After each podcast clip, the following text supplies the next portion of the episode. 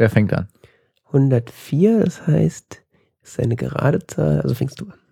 Hallo und herzlich willkommen zum T-Zeit Talk Radio. Mein Name ist Johannes Heimann und neben mir mein Kollege Jan-David Gude. Einen wunderschönen guten Tag. Das ist Ausgabe 104, wie Jan-David eben schon so schön sagte. Und ähm, wir begrüßen euch für weitere zwei Stunden an Spielspaß und Spannung. Und Schokolade. Wie willst du denn Schokolade durch die Leitung pressen? Das ist Do-it-yourself-Schokolade. Achso. Jetzt holt euch bitte Schokolade. Drückt jetzt auf Stopp und holt euch Schokolade. Genau. Und wir trinken unsere Schokolade.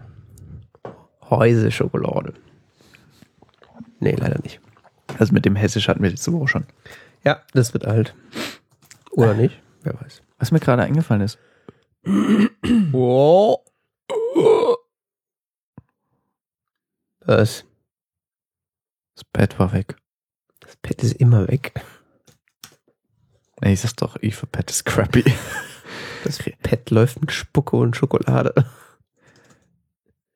Was ich so in diesen JavaScript-Dateien rumgehackt habe, das liegt jetzt gar nicht mal so fern von Spucke und Schokolade. Das ist Handarbeit, dass das hier überhaupt funktioniert. Glaubt mir das, ja? Reden wir eigentlich über How I Met Your Mother? Weiß ich nicht, ich hab's noch nicht geguckt. Ah, du hast noch nicht geguckt? Nee, ja, dann ähm, äh, muss die große How I Met Your Mother äh, neun Jahre Nachbetrachtung äh, verschwendeter Lebenszeit ähm, leider verschoben werden auf die nächste Sendung, aber die kommt bestimmt. Der Computer, der sich darum kümmert, dass meine, äh, meine Der kann Serien- das jetzt trotzdem tun. Siehst du, brauchst auch einen Raspberry Pi als Downloadstation. Verbraucht auch weniger Strom. Ja. Eigentlich will ich so ein dickes Board haben, so. Da kommt jetzt was von Intel. So ein Arm für 100, äh, kein Arm, äh, so ein Atom für 100 Euro. Ich habe letztens so ein Atom für 300 Euro gesehen, da kannst du aber auch irgendwie 64 Gigabyte RAM reinstecken. Ja, warum nicht, gell? Ja, wenn du schon, wenn du schon einen Datenserver baust. Beziehungsweise es gibt so einen Barebone von Intel, ähm, der kostet auch nur so 100 Euro. Mhm. Ist mit Gehäuse, kannst du eine SSD mit reinstecken. Mhm. Ja, das ist mir ja egal. Wenn der, Hat einen USB-Anschluss und HDMI und so und äh, äh, ja, muss halt noch RAM reinstecken und eine Festplatte irgendeiner Form. Also SSD ist natürlich ideal, aber also wenn es raschelt, tut mir leid, ich muss gerade mal mein Hemd hier anders ähm, gestalten. ja, wenn will ich schon mehrere Platten, wenn, dann will ich ja ZFS. Ja, wenn du mehrere Platten willst, dann musst du ein bisschen mehr investieren. Ja, wenn dann schon ZFS. Warum ZFS unbedingt? Weil das Weil dies die anderen Nerds gesagt haben, dass man das haben will. wegen Checksum und Deduplication und äh, Aber weißt du überhaupt, was das alles ist? Ja. Hast du den Wikipedia-Artikel gelesen? nee, ich habe das CRE dazu gehört. Echt? Gibt es Ja. CA dazu? Ja. Seit wann? Schon immer? Seit 1904. ja. Das ist, glaube ich, Folge 60 oder sowas. Zu ZFS. ja. Echt? Moment. Ich habe mal den Wikipedia-Artikel sehr aufmerksam dazu gelesen. Nee, tatsächlich äh, ist ja, äh, das ist ja Folge 49. Das ist eine der ganz frühen. Ist ja krass. 2007. Ja. Ist ja quasi Steinzeit. Ja, und weil jetzt ist jetzt auch gerade mal wieder eine äh, neue Implementation für, für OS 10 rausgekommen. Ach ja. Ist alles interessant, aber Äh, wieso OS 10? Willst du OS 10 Server laufen haben? Nö, das jetzt nicht, aber da kann man zumindest dann auch direkt von OS 10 drauf das mounten, wenn man es da mal braucht. Brauchen wir das? Ja. Naja, du willst ja nicht nur eine, irgendeine Unix-Büchse haben, die darauf zugreifen kann. Wenn die die abbraucht, kannst du deine Platten nicht mehr mounten. Naja, gut. Ähm, brauchen wir halt eine neue Unix-Büchse. Ja, aber so kannst du es mit deinem Unix, Unixoiden OS 10. Ich kann aber nur Linux bedienen, nicht Trottel halt. Das ist ja das Gleiche. Nein, das ist nicht das Gleiche. Natürlich. Das Paketmanagement bei BSD zum Beispiel funktioniert ganz anders. Das macht mich jedes Mal ganz kirre. Ne, ich habe ja nur mal letztens, als äh, FreeBSD 10 rausgekommen ist, da mit einer virtuellen Maschine rumgespielt und das fand ich eigentlich ganz lustig. Ja, ich komme damit nicht klar. Damit Gibt es einen schönen Screencast zu. Muss ich mich irgendwie mal mit beschäftigen. Ich weiß nicht, BSD ist so. eigene Welt. Lehre. Die reine. Ist es das? Ja, klar. Was weiß ich. Es Also ich hab mal- ich hab religiöse Grabenkämpfe. Ich, ich habe mal in der Hausarbeit äh, argumentiert, dass BSD eine äh, der Voraussetzungen des Internet war. Im weiteren Sinne. Ja, macht ja auch Sinn. Also, Es ist ein äh, wichtiger Meilenstein in der Entwicklung der, äh, siehst du, jetzt der Akku nur noch bei 220. Mox. Äh, das ist ein, nee, ich schrei schon, wenn es ausgeht. okay. Ähm, dass es ein wichtiger Meilenstein war in der Entwicklung der äh, freien Software und so weiter. Und das, weil ich ja freie Software als einen elementaren Bestandteil in der schnellen, äh, äh, in der Erklärung der schnellen Kommerzialisierung des Internets sehe. Hm? Das hast du, glaube ich, schon mal irgendwann erzählt. Ja, ich habe da meine Hausarbeit drüber geschrieben, von der ich auch immer noch drüber nachdenke, ob ich die mal ins Internet stelle. Auf dein Blog. Die war nämlich ganz klug. Ich will ja auch darüber in dem Rahmen irgendwie, äh, Promovieren. Nein, äh, magistrieren, äh, meine Abschlussarbeit schreiben. Über Unix. Unter anderem, ja. Schick. Wird sich in der Germanistik nicht so durchsetzen, glaube ich. Es geht auch eher um Geschichte, Ich würde gerne über um offene neueste Betriebs- Geschichte. Ich würde gerne über Betriebssysteme schreiben. Nein, nicht über Betriebssysteme, aber vielleicht über ihre kommerzielle und historische Geschichte der Bedeutung. Betriebssysteme, warum nicht? Naja gut, das hat, äh, das geht, im Prinzip geht es ja um die Geschichte von Kommunikationssystemen und das ist eine der Grundlagen unserer modernen Gesellschaft. Also, und um die Geschichte von Kommunikationssystemen zu verstehen, musst du die geschichtlichen Rahmenbedingungen ihr- ihrer, äh, ihrer Komponenten verstehen. Schon klar. Ich, das war auch weniger als jetzt gemeint. Das war Und ich finde das eigentlich einen ganz, So. äh, ganz interessanten historischen Ansatz, zumindest der neuesten Geschichte. Wenn man sich mit ähm, Kommunikationssystemen beschäftigt. Ich meine, Telegraph und sowas habe ich durch, Internet habe ich schon ein bisschen. Naja. Wird sich sehen. Kommt dann in den nächsten Monaten ein Update zu. Live hier auf T-Zeit. Die Entwicklung meiner Magisterarbeit von Tag 1 protokolliert. alles klar. Nein. Nee, mal schauen. Tja, dann. Wolltest du jetzt über deine Spielmaschine reden oder machen wir erst Feedback? Machen wir erstmal, äh, stellen wir erstmal den Nutzer unseres Podcasts in, in, in den Zentrum. In das Zentrum. Den Nutzer. Ja, Ja, wir haben doch noch einen Hörer, oder? Haben wir zwei. Naja, sagen wir mal, wir haben mindestens einen, weil ähm, er hat sich ja zu Wort gemeldet. Nee, jetzt haben sich schon andere zu Wort gemeldet. Stimmt auch wieder. Ja. Äh, wir haben letztes Mal über 2048 und über Gravity geredet und da hat der, der oder die, ich glaube der, äh, Unterstrich Nachtflug, Ad Unterstrich Nachtflug auf Twitter, äh, und äh, in, in den Kommentaren unserer Webseite belehrt, dass äh, es zu 2048 auch eine App Store Fassung, äh, also eine Apple App Store Fassung gibt. Eine App Store-Fassung. Ja. Also eine App im Gibt es Apple die App Store oder spielt man dann so einen App Store? Oh. 2048 die App Store Edition. Schiebst dann so kleine Bewertungssteinchen aufeinander und äh, User-Kommentare. Nee, ähm, ja, also eine App, die quasi die, das Spiel 2048 in eine iOS-App gegossen zum kostenlosen Runterladen ist sogar in den Top 10 aktuell. Das war mir letzte Folge nämlich nicht so bewusst. Und äh, er hat auch gleichzeitig noch eine Anmerkung zu Gravity äh, und der Realität äh, gebracht, beziehungsweise hat uns einen Artikel empfohlen, der das Ganze nochmal komplett durchnimmt.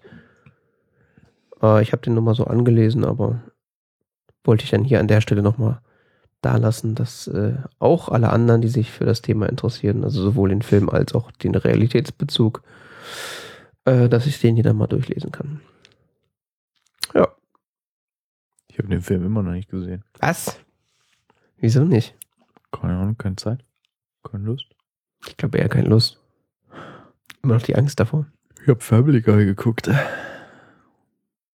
Also wahrscheinlich 40 Stunden Family Guy lieber geguckt als, als 90 Minuten Gravity.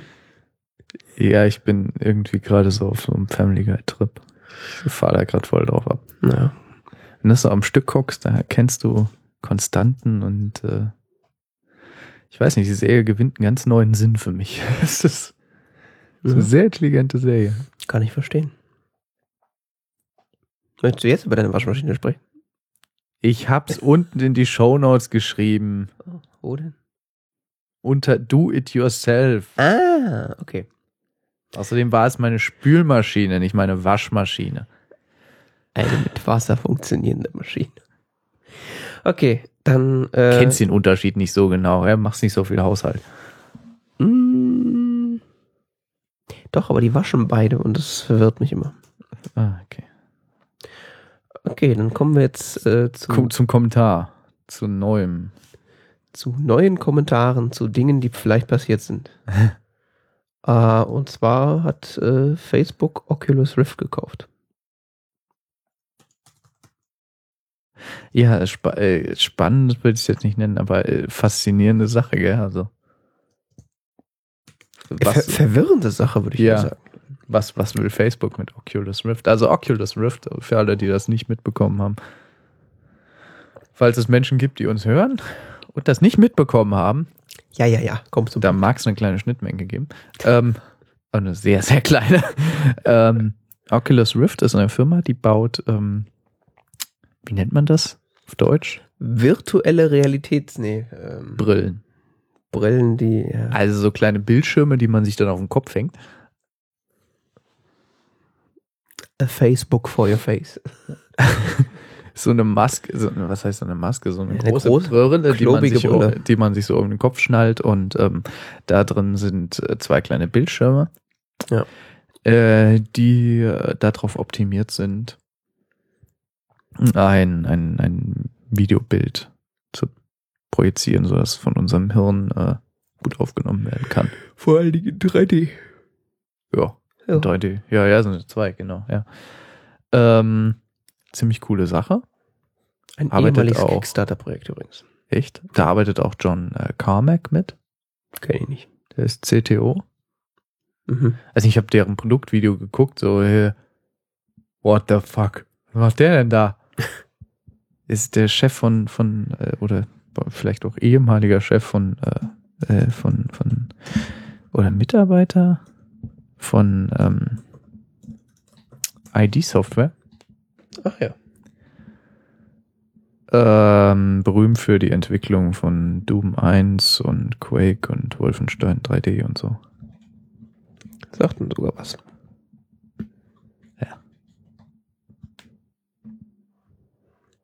Mitbegründer von ID-Software, da haben wir es doch. Ja. Also, ID-Software wiederum diejenigen, die halt, äh, die unter anderem ersten 3D-Shooter entwickelt haben. Und da spielte eben John Carmack eine Rolle. Der war früher in Spielezeitschriften, wurde der rauf und runter äh, genannt, wenn irgendwie, ja, an was arbeitet ID-Software? Wir haben hier ein Zitat von John Carmack. Oh. Okay. Ja, die hatten ja nie was, worüber sie schreiben sollten. Äh, hier, August 2013 wurde er als Chief Technology Officer bei Oculus VR eingestellt. Im November verließ er ID Software. Ach ja, schau an. Haben wir es ja.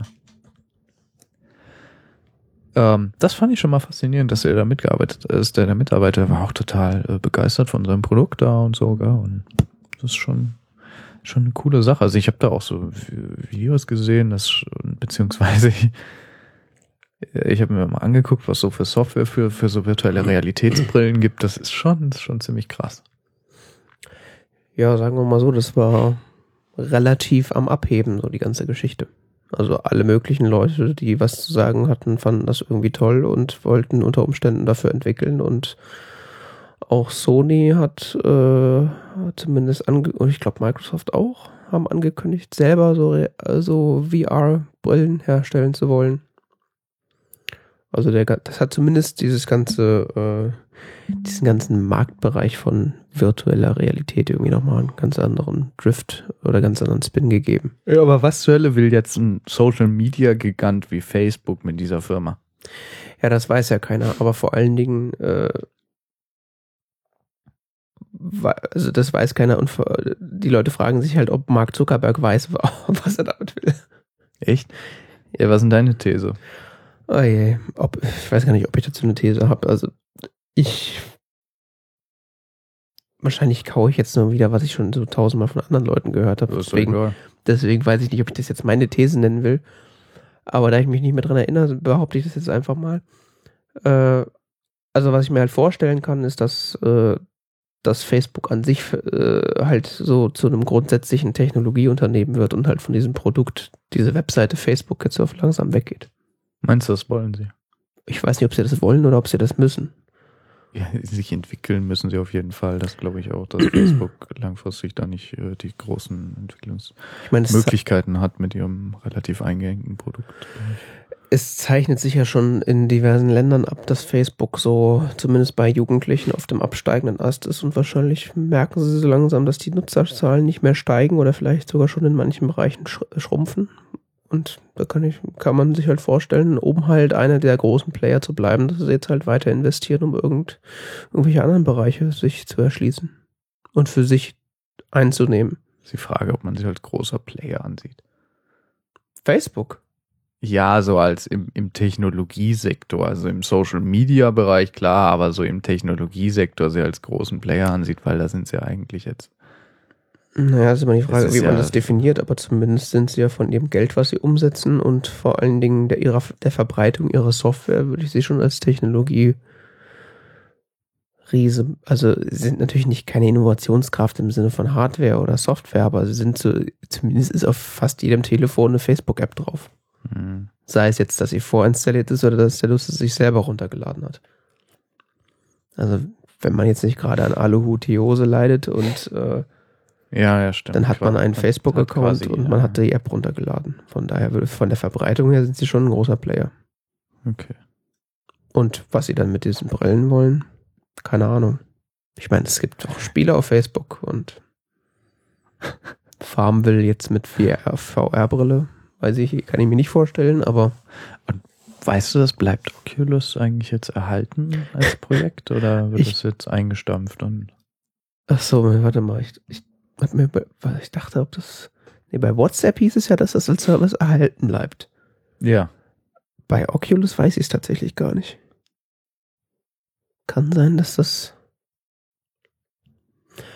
es kann sein, dass das auch erstmal erhalten bleibt, aber das ist ja so eigentlich eine Nullaussage, weil wenn Facebook morgen sagt, ach nee, doch nicht, dann ist es halt weg.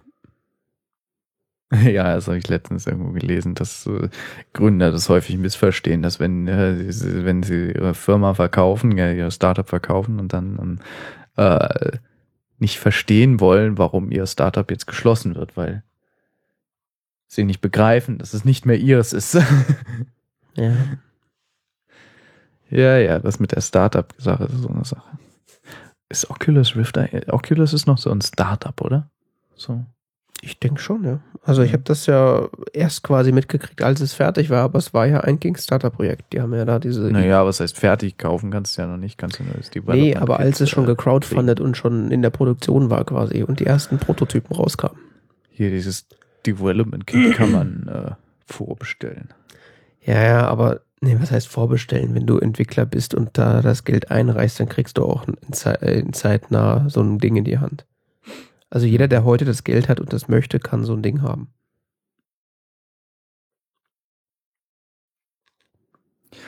Vielleicht begreifen sie die auch so generell so als Technologiefirma, so was Wearables angeht. da schließt sich der Kreis wieder.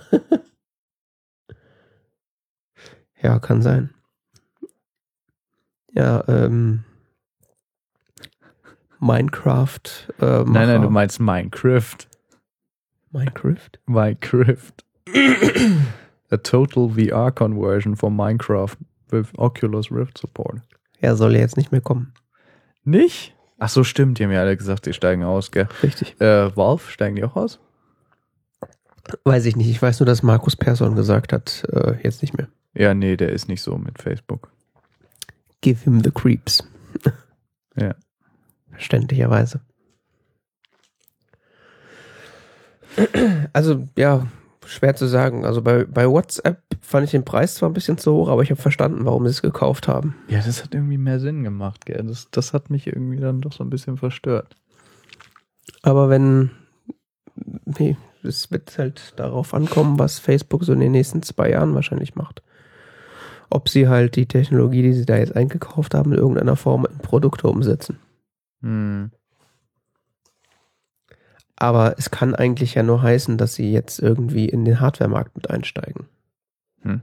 Weil warum sollten sie Hardware-Technologie oder Knowledge über Hardware-Technologie einkaufen, wenn sie die gar nicht haben wollen? Okay.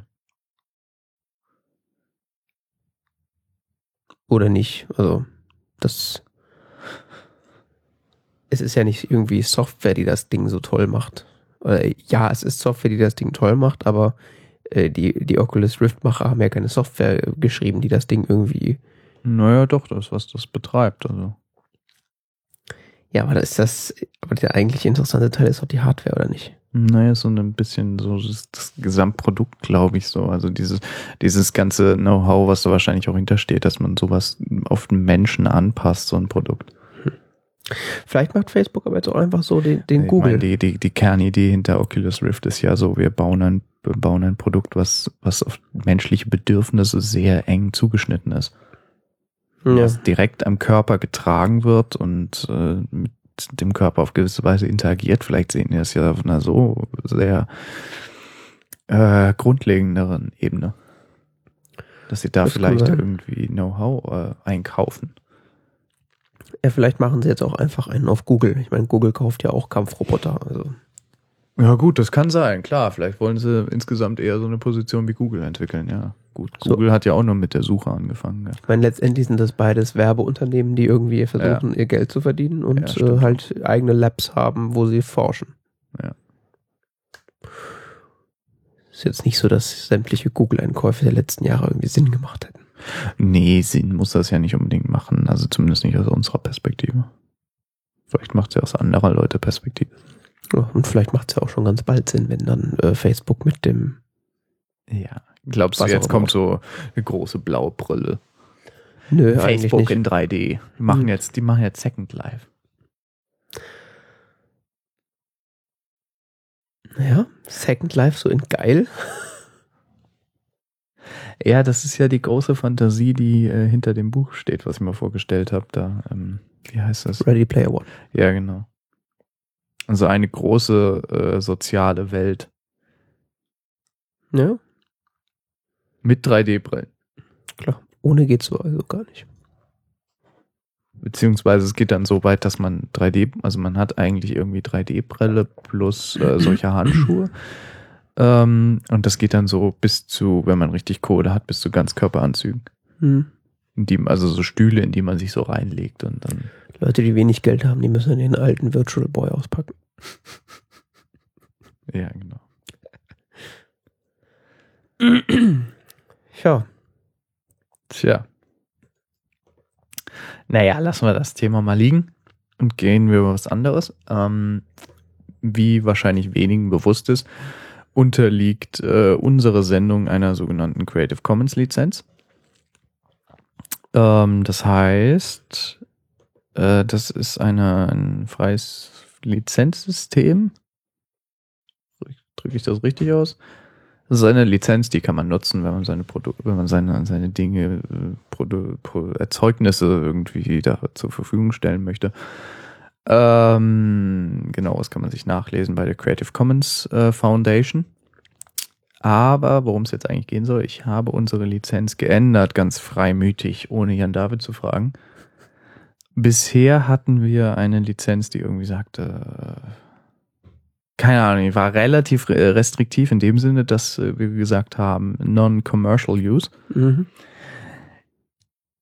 Das einzige Problem mit, mit der, mit der einen, mit der Anweisung nicht kommerziell ist eben, dass äh, das Gegenüber dann erstmal wissen müsste, was kommerziell bedeutet. Und kommerziell ist im deutschen Rechtssystem ein überaus schwammiger Begriff. Mhm. Also ein Blog, das irgendwie einen Werbebanner einblendet, kann schon als kommerziell gelten. Ja. Und ähm, das schreckt sehr viele Leute ab, äh, CC-Dinge zu benutzen, die äh, unter entsprechenden Lizenzen liegen. Mhm. Und um eher so äh, die freie Schiene zu fahren, unter der wir sonst fahren, Ja. habe ich das äh, unter die CC-Lizenz äh, CC BY also gesetzt. Das heißt, man darf es äh, benutzen, man darf es verändern unter dem Gesichtspunkt, unter der äh, Bedingung, dass eben gesagt wird, woher es kommt und äh, entsprechende Änderungen gekennzeichnet werden. Mhm. Ja. Ich glaube, das war eine vernünftige Änderung, oder was denkst du? Ja, ja, das. Ich habe da tatsächlich auch schon öfter drüber nachgedacht. Mir war nämlich das so ein Loch. Diese, also ich habe das am Anfang irgendwie, ich habe, ich glaube, ich habe damals die Lizenz da drauf geschrieben ich habe dann einfach irgendwas zusammengeklickt auf deren Webseite, das so, ja, non-commercial, ja. Nee, nee, das habe ich gemacht unten. Nein, nein, aber grundsätzlich musst du auch bei der Feed-Einreichung musst du ja deine Lizenz dazu schreiben und so. Und da habe ich mir irgendwas dann zusammengeklickt von der Creative Commons Webseite. Okay. Keine Ahnung. Da habe ich nicht so drüber nachgedacht. Das war einfach nur so, ja. Ja, wir haben damals auch nicht so, ich weiß, hier nicht so wirklich drüber nachgedacht, aber ich denke mal, das ist ähm, so sinnvoller, das heißt, wenn tatsächlich jemand unsere Inhalte nutzen möchte, dann ist er dem natürlich gegenüber frei. Ja. Also im Zweifelsfall können wir auch gerne die Do What the Fuck You Want Lizenz nutzen. Naja, Public Domain ist dann wiederum nochmal. Also wir können es und auch unter Public Domain stellen, ja. ist mir herzlich egal. Wobei das ist, glaube ich, ganz gut. Ja, ich glaube, das ist, das wird auch in deutschen Blogs äh, diskutiert, äh, dass das eben schwierig ist mit diesem, mit diesem Non-Commercial. Das ist ein ganz, ganz schwieriger Terminus. Ja. Der halt schwierig zu definieren ist, je nach Rechtssystem und äh, ja, vor allem, wenn man bedenkt, dass da, wir ja eigentlich schon fast irgendwie commercial sind, weil wir Flatter-Buttons haben. Ja. Ja, diese kann man schon drüber diskutieren, ob wir deshalb commercial sind oder nicht. Ja. Ähm, somit sollte das jetzt eine sogenannte freie Lizenz sein. Mhm.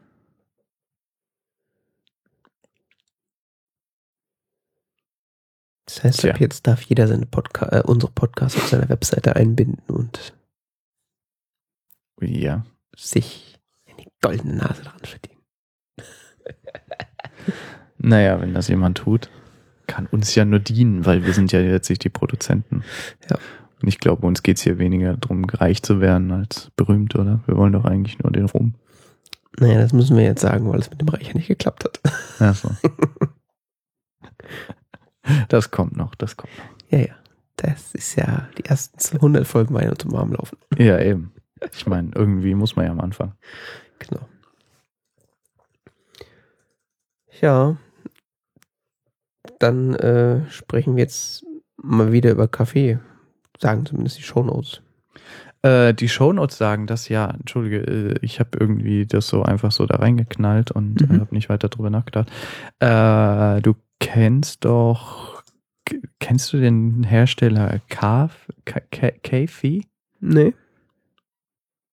Ähm, Kafi ist oder wie auch immer man das ausspricht, ist ähm, in Amerika eine der äh, ganz, ganz großen äh, System, äh, Kaffeesystemhersteller. Okay. Sowas wie ein Espresso quasi, oder was? Sowas wie ein Espresso sind so Kapseln. Mhm. Ähm, die äh, produzieren die Maschinen und die Kapseln. Also so komplett Systemlösung, gell? Mhm und ähm, vertreiben das. Das ist, wie gesagt, vor allen Dingen, warte mal, Referenzkunden. Ja. ja, es sind nicht so in Deutschland so berühmte Marken. Ähm, äh, die denken darüber nach oder ist irgendwie öffentlich geworden, dass sie äh, daran arbeiten, ähm, DRM in ihre Kapseln zu integrieren damit niemand anders Kapseln für ihre Oder Maschinen so, also eine kann. Art DRM, sagen wir mal so. Ähm, ja, genau, damit äh, niemand anderes äh, Kapseln für diese Maschinen produzieren kann, damit nur äh, die Originalkapseln in diesen Maschinen funktionieren. Ähm, das betrifft jetzt natürlich vorrangig die USA, aber ich fand das ganz interessant, weil dieses Unternehmen ähm, gehört äh, hier zur Krüger Unternehmensgruppe, genau. Ähm, ich weiß jetzt nicht genau, inwiefern die auch in deutschen Produkten exakt vertreten sind. Ich weiß aber, dass sie, ähm, ich weiß nicht, ob du es mitbekommen hast, dass äh, äh, Expressi, also dieses äh, für Aldi. Mhm. Aldi hat ja jetzt auch seit neuestem so ein, so ein, so ein Ding sie im, äh, im Angebot, so, so ein Maschinchen. Mhm. Und diese Kapselmaschine stammt im weitesten Sinne von, ähm, von Kefi Oh je. System.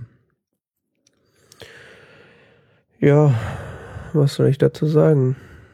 Aber es geht jetzt gar nicht mal um, um die, äh, diese Maschine, äh, beziehungsweise um, um äh, die, die, die Marken. Ich fände es nur eine äh, faszinierende Entwicklung, dass man versucht, ähm,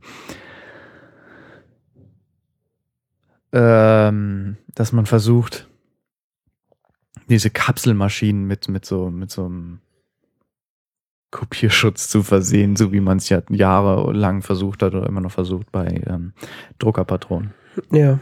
Ach, bei Druckerpatronen funktioniert das schon, oder was? Naja, was heißt funktioniert? Es wird halt versucht. Hm. Dass man versucht, es, wird, von den Herstellern sehr aufwendig gestaltet, äh, Nachbaupatronen zu bauen. Also ich hatte mal einen Drucker, wenn du da irgendwie Nachbaupatronen genommen hast, ja, das ging so, aber das war halt immer so, äh, Ja. manchmal ging's, dann ging's mal wieder nicht, dann war die Patrone, hat er, hat er zum Drittel benutzt, dann hat er gesagt, die ist leer, hat die bei auf Teufel komm raus nicht mehr akzeptiert. Ja, mich wundert das ehrlich gesagt kein bisschen. Also das scheint eine logische Entwicklung. Also völlig absurd natürlich, aber total logisch. Jetzt sagen natürlich viele Leute so, ja, der Kaffee von denen ist sowieso scheiße. Ja. Ich kaufe den Kram sowieso nicht, gell, aber iFixit äh, hat darüber mehrere Blogposts äh, veröffentlicht. Die haben nicht ein sehr lesenswertes Blog, Mhm. ähm, wo sie halt sagen, das ist eine bedenkliche Entwicklung. Ja, klar, ich meine, wenn die jetzt anfangen und äh, man sagt halt, ich kaufe halt deren, deren Quatschmaschine nicht und kaufe halt eine andere oder mache meinen Kaffee auf äh, altherkömmliche Art, ist das Problem ja nur teilweise gelöst, weil wenn nämlich irgendwann alle Hersteller auf so, auf so Dinger umsteigen, dann irgendwann ist man dann quasi mit dabei. Ja, es geht ja mehr darum, so einen Kopierschutz noch weiter in, in das allgemeine Gemüt reinzudrücken. Also Ja. am besten, also dass, dass man so empfindet, so Kopierschutz, das ist normal, das soll so sein. Ja. Und das ist ja das, was iFixit immer anprangert an allem, gell, dass das nicht sein kann, dass wir Geräte kaufen, die von, die von Herstellern bis ins Letzte kontrolliert werden sollen, Ja. an denen wir selber keine Hand mehr haben. Tja, Ich hebe mal meinen Laptop hoch. ja. Bei dem geht es noch, bei deinem Laptop, beziehungsweise bei dem nun in Reparatur befindlichen Laptop geht's ja nicht. Oh. Beziehungsweise nicht so gut. Ja. Aber es soll ja jetzt nicht um Apple gehen, beziehungsweise ähm, um, um Laptops, sondern um so Alltagsgegenstände. Ich meine, mich betrifft das nicht. Ich glaube, ich habe in meinem Leben zwei Tassen Kaffee aus einer Kapselmaschine getrunken. Hm. Ich finde das mit diesen Kapseln immer noch ein bisschen bescheuert. Okay.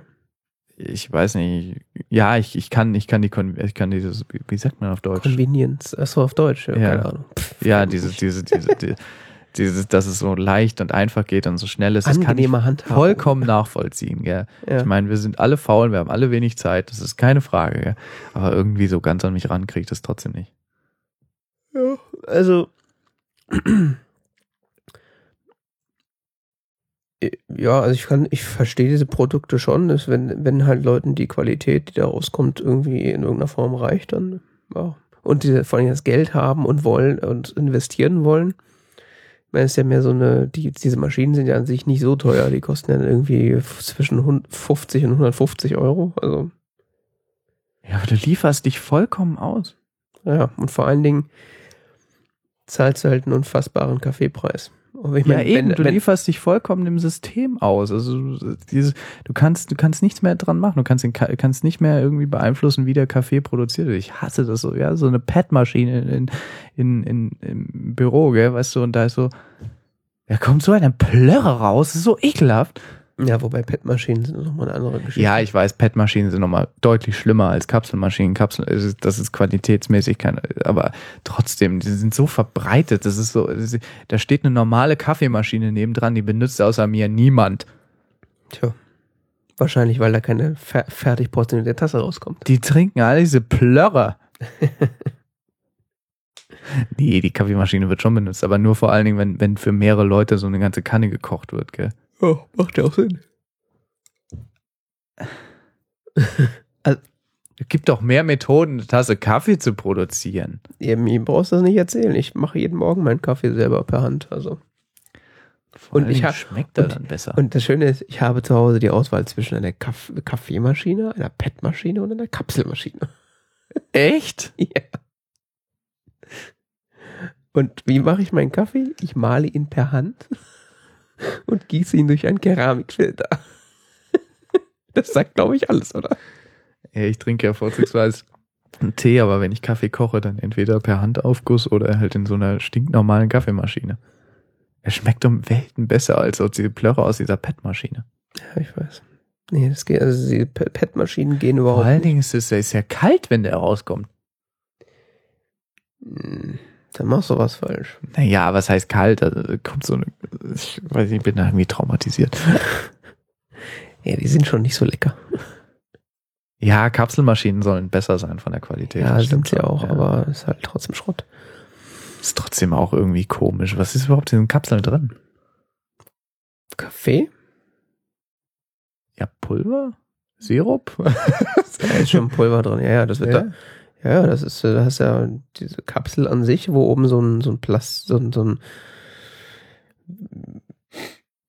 weiches Plastik oben drauf ist, was dann so eingestochen wird und äh, da dann im Grunde mit Druck heißes Wasser reingesch reingesch reingesprüht, gestingst wird und dann kommt und der Unterseite der Kapsel, da ist so ein Verschluss, der dann aufgeht, da wird das dann kommt das dann quasi raus und je nachdem, was für eine Kaffeesorte es ist, geht es halt unterschiedlich schwer. Okay. Also du kannst mit den Dingern, wird jetzt jeder Kaffee-Narr mich verschlagen, aber du kannst mit den Dingern tatsächlich einen brauchbaren Espresso hinkriegen. Echt cool.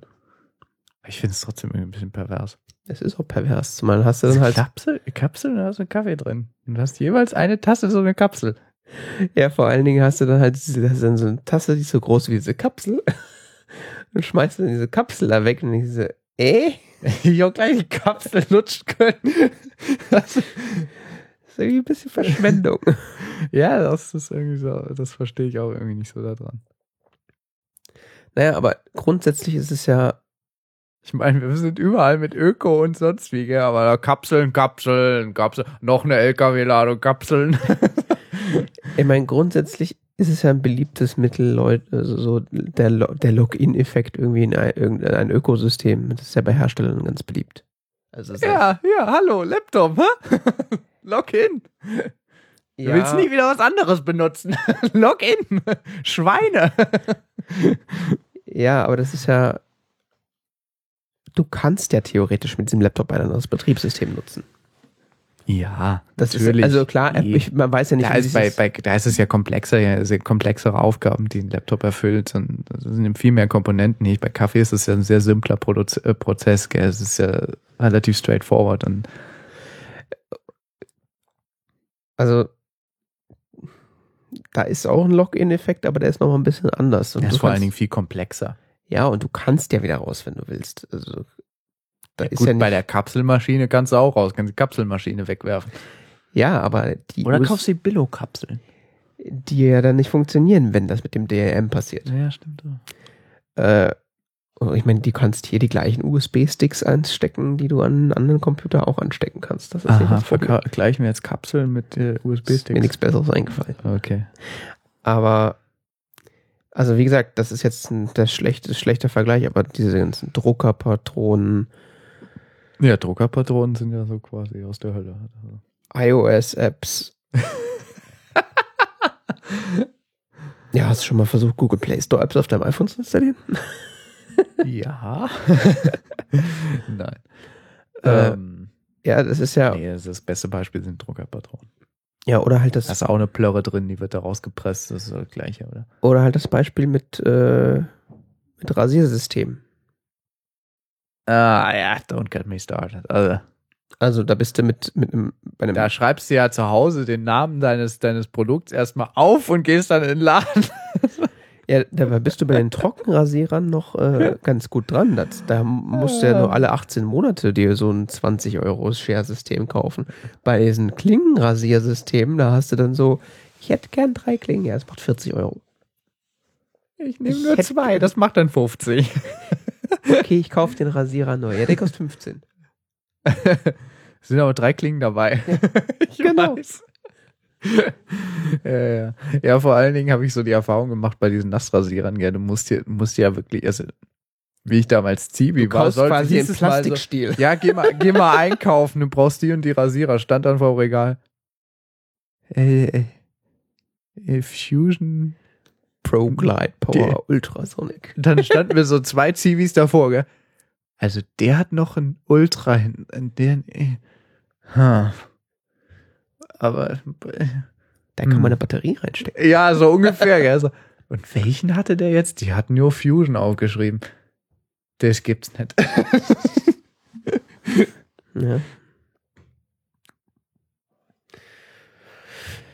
Ja, es ist also eine beliebte, beliebte Methode. Und wo wir jetzt gerade bei Rasierern sind, bei, bei dem, bei diesen Rasier, also ich habe ja schon gesagt, bei Trockenrasierern ist es noch ein bisschen günstiger. Da hast du aber dann noch nicht die Reinigungsstation mit bedacht, die so eine ganze Kartusche an Reinigungsflüssigkeit hat, die du alle, ach, alle zwei Monate wechseln musst. Deshalb habe ich das nicht. Ich reinige meinen Rasierer von Hand. Aber das sind halt die Methoden, Ich habe so ein Bürstchen, dann brauchst du noch so ein bisschen Öl oder so und dann hast du den wunderbar sauber. Tja. Beziehungsweise Reinigungszeug gibt's da, das kostet, das sind nicht drei Euro oder so, es hält ungefähr gefühlte 20 Jahre. Ja, aber das sind halt die klassischen Login-Effekte. Beziehungsweise ich war mal mit dem Rasierer im Elektrofachgeschäft. Oh je. Es war nicht meiner, es war damals der meines Vaters. Und dann ich so, ja, hier, der geht nicht mehr und sonst wie. Dann hat die Dame vor mir den komplett zerlegt, hat den gereinigt, hat den super wieder hin zusammengebaut, hat den, äh, das Teil sah danach aus, äh, wie neu, der Scherkopf und alles, gell? Also, Mhm. perfekt. Da habe ich mir gedacht, wow.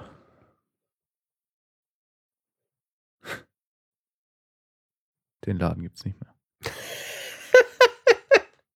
ja, was heißt, äh, ja, ich glaube, ich weiß nicht, war ewig nicht da, aber ich glaube, ihn gibt's nicht mehr. Also ich kann mir kaum vorstellen, dass sie konkurrieren konnten. Es gibt ja auch keine Produkte mehr, die man reparieren kann. Ja, eben, damit wären wir am Punkt. Ja. Und da kommt wiederum meine Spülmaschine zum. Naja, Sollen wir jetzt darüber reden? Dann ziehen wir das mal vor mit der Spülmaschine. Ja. Machen wir einen, einen Nein, nein, Do-it-yourself-Einschub oder? Nein, nein, lass mal, lass mal das, lass mal das laufen. Wir nennen das um. Okay. Wir nennen das um. Ähm, die Spülmaschine hat nämlich auch was damit zu tun mit Reparatur und mit Reparaturmöglichkeiten äh, und ähm, äh, Reparatur äh, äh, Anleitungen und sowas. Mhm. Es gibt keine. Ja, sollst ja nicht reparieren. Geht ja nicht kaputt. Diese Spülmaschine, ähm, naja, gut, was heißt geht nicht kaputt? Also es ist natürlich keine Reparatur. Äh, Spülmaschinen, Vorsicht, liebe Kinder. Daran, äh, das ist kein Spielzeug, da, da schraubt man nicht äh, rum, äh, dran rum, ohne irgendwelches Grundverständnis an, an äh, Elektrik. Also Warum immer hast du schön, denn da rumgeschraubt? ich mich so gut dann wiederum damit auskenne, dass ich äh, feststellen kann, ob da noch Spannung drauf ist oder nicht. Bei Touching. Nein.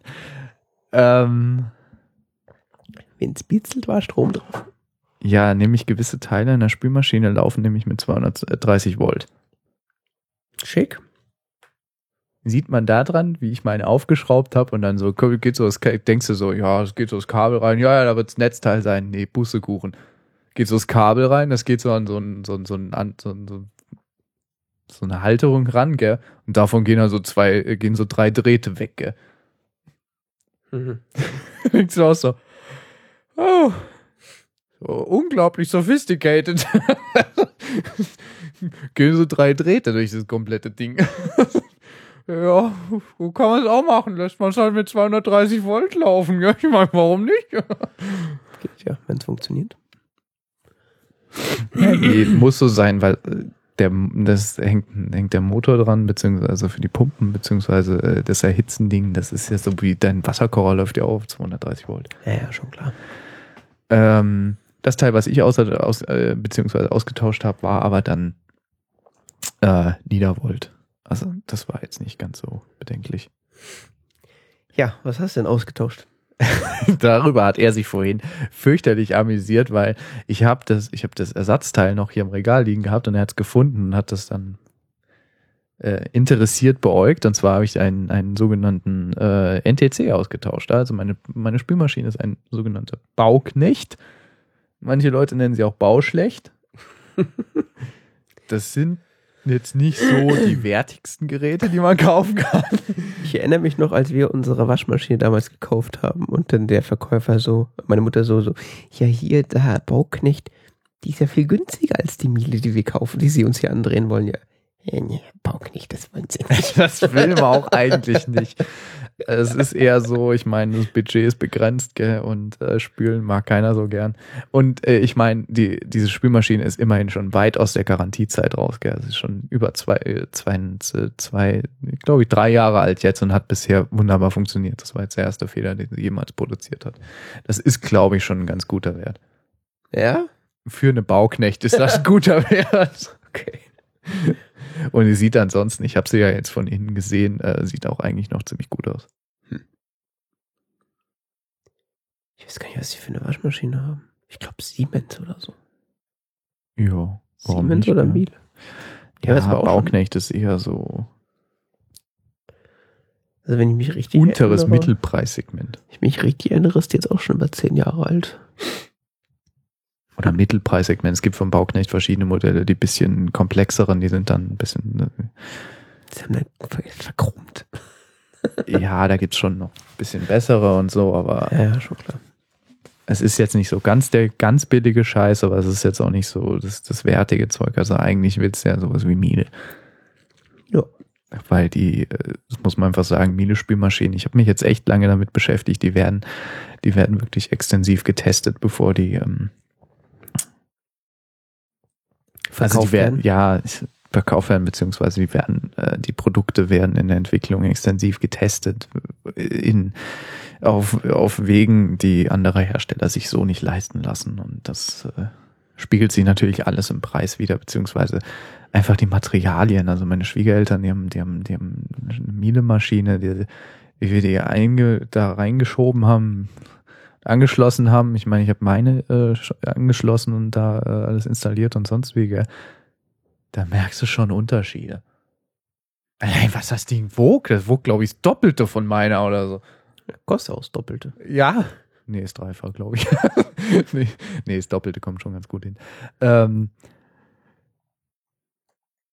ja, allein am Gewicht, gell. Ich habe also mal eine viele Waschmaschine äh, transportiert. Ich habe Gott sei Dank noch keine Waschmaschine transportiert. Ich sag's mal so, ich glaube, unsere die Miele Waschmaschine wiegt das Dreifache von unserer Waschmaschine. Mindestens, wenn nicht noch mehr. Da ist die Traktion auch besser. Wenn das Ding steht, das steht. Ich glaube eher fällt das Haus um oder so, als dass diese, Spül äh, diese Waschmaschinen sich bewegen. Ähm, zurück zur Spülmaschine. Ja, du hast einen NTC in einem Ovi in deiner Waschmaschine.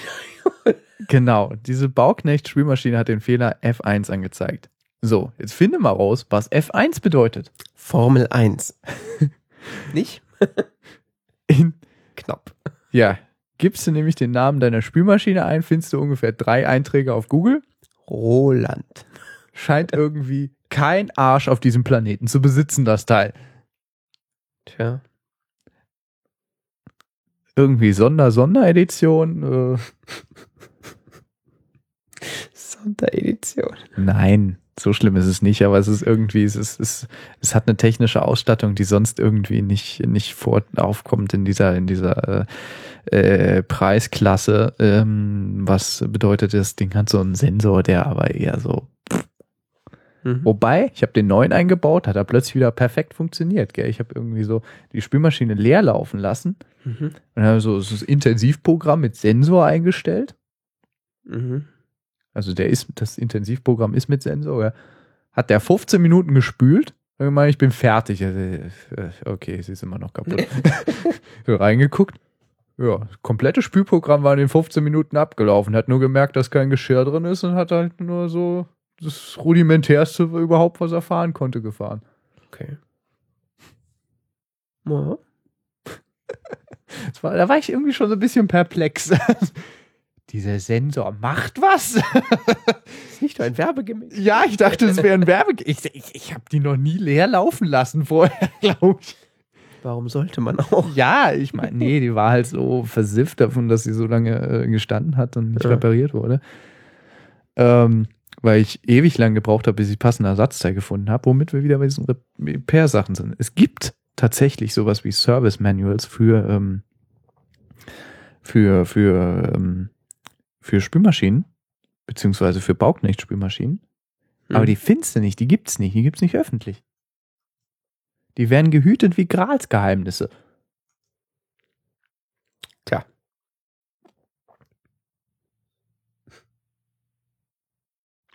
Und wie, wie bist du dann am Tempel Ja. da vorbei?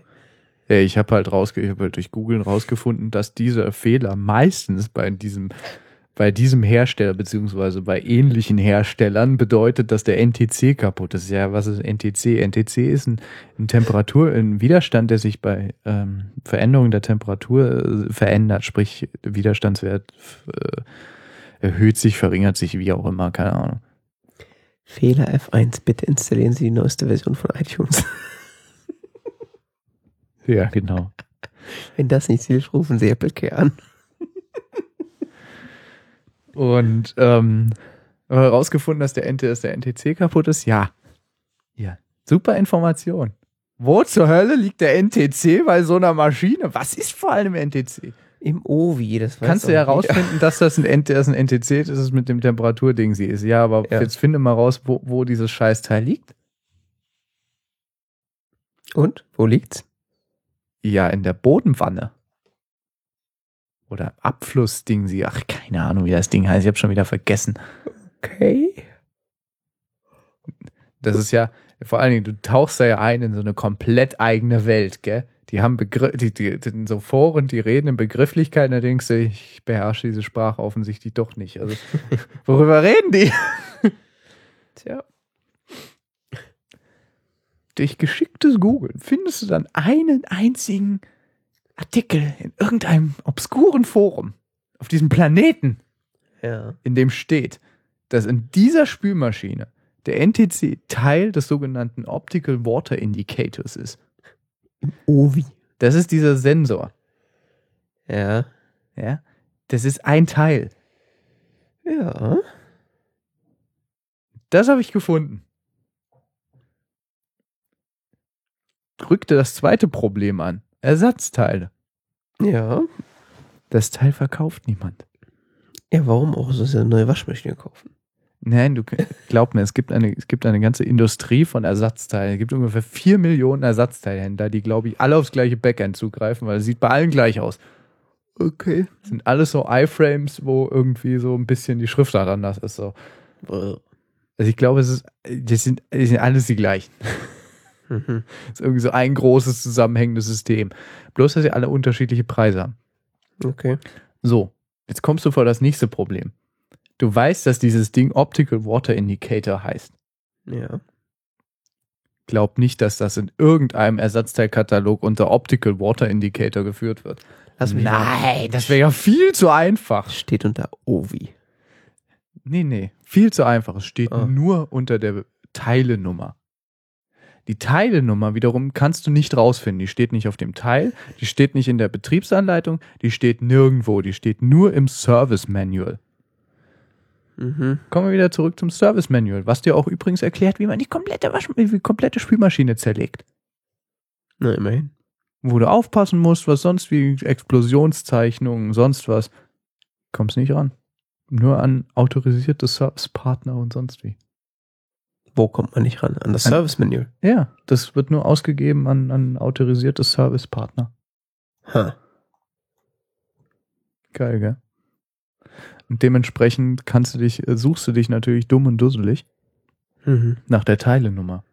Ja. Weil dem Händler, wo ich jetzt tatsächlich das Teil dann erworben habe, wurde es geführt unter Druckschalter. Hm. Aber Originalteil stand noch dabei. Na dann. Was das Ding mit Druckschaltern zu tun hat, ist mir zwar ein Rätsel, aber.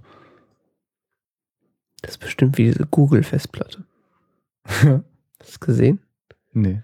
In diversen Mediamärkten und Saturn wurde der Google Chromecast als Google-Festplatte Echt? äh, ausgezeichnet. Geil. Naja, auf jeden Fall habe ich es dann tatsächlich geschafft, die, die Spülmaschinen nach, nach diversen Tipps, die ich in Foren gefunden habe, korrekt zu, äh, aufzuschrauben, Oh je. ohne dass sie dabei kaputt geht, Mhm. das Teil zu finden, es dann noch rauszudrehen richtig, weil das Teil sitzt da bombenfest drin, wenn es richtig reingeschraubt ist, gell? Mhm. Und du drehst halt in die eine Richtung, passiert sich nichts. Du drehst in die andere, passiert sich nichts. Denkst so, ja, okay, ich, ich bin überfordert. Dann steht in irgendeinem Forum so, ja, sie müssen es nach links drehen. Gell? Es geht in beide Richtungen gleich schwer, gell? weil das wirklich bombenfest da drin sitzt. Dann je. habe ich mit viel Gewalt das rausgedreht, gell? dabei ist mir noch fast zerbrochen. Mhm. Währenddessen musste natürlich so die, so den, den Durchlauferhitzer ein bisschen zur Seite drücken und so. Während der läuft. Nein, natürlich nicht. Es muss ja spannungsfrei sein. Und Oh je. Dann schraubst du das wieder rein. Und das Geile war, das Teil war ja angeschlossen mit so einem schönen Steckerchen. Ne? Stecker raus, neuen Stecker rein. War ich für blöd eigentlich. Und ich habe auch in so englischen, in englischsprachigen Foren auch gelesen, das ist, das ist eigentlich ein Witz, gell? Also dieser Fehler, den zu beheben bei dieser Art von Spülmaschine, das, das kann eigentlich jeder. Ja, wenn er weiß, wie das Teil heißt und wo man es reinsteckt. Ja, es gibt noch ein bisschen einfache Spülmaschinen, die nicht diesen Sensor haben, die haben nur so ein NTC, das ist nur so, das ist so ein Fingerding, sie. Mhm. Das, das wird irgendwo, in der, wird, musst du nur die, die, die, die Unterseite der Spülmaschine öffnen und dann drehst du das so mit einer kleinen Handbewegung raus, steckst das Neue rein, steckst den Stecker wieder rein, Fehler behoben. Hm. Sparst dir die, was weiß ich, wie viel der Monteur berechnen würde. Tja. Geht aber alles nicht, weil es gibt keine Anleitungen dazu. Mich wundert ja, dass es äh, die Bauanleitung nicht irgendwo, also die, das Service Manual nicht irgendwo dann doch zum Runterladen gab. Es gibt so obskure polnische Webseiten. da findest du manche. Ja. Und wenn du bei Händlern lieb fragst mit Ersatzteilen, dann schicken sie dir auch eine Explosionszeichnung zu. Aber auf der Explosionszeichnung stehen natürlich nur Nummern. Und nicht äh, der Schlüssel, was welche Nummer was ist. Oh je, ist völlig nutzlos dann. Ja, nee, du sagst ja dem Händler dann die Nummer, was du brauchst, und der schickt dir ein entsprechendes Teil. Achso. Nein, immerhin. Ganz nutzlos ist es nicht, aber du kommst nicht an die eigentliche Artikelnummer dran. Du kommst nur an die Nummer dran, die das in Relation zu dieser Geräte, zu diesem Gerätenummer bedeutet. Mhm. aber nicht an die universelle Bauknecht-Ersatzteilnummer. oh Gott. So viel zu meinem ähm, Kreuzzug, die Spülmaschinen zu reparieren. Mhm. Wirklich, es wurde, ich, ich hätte ich es ja gar nicht gemacht, wenn ich nicht wirklich überall gelesen hätte. Es ist an sich ein total simpler Fehler. Hm. Wenn ich jetzt gesagt würde, ja, du, äh, das kann da im Motor oder da und da sein, hätte ich, ja, Gottes Willen, da fasse ich nicht dran. Gell? Also Hm. ohne irgendwie äh, kommt, aber da wurde halt gesagt, ja, das ist ein Teil, da ziehst du den Stecker raus, schraubst das Ding raus, schraubst das neue rein, steckst den Stecker wieder rein, fertig. Mhm. Das kann man mal machen. Ja.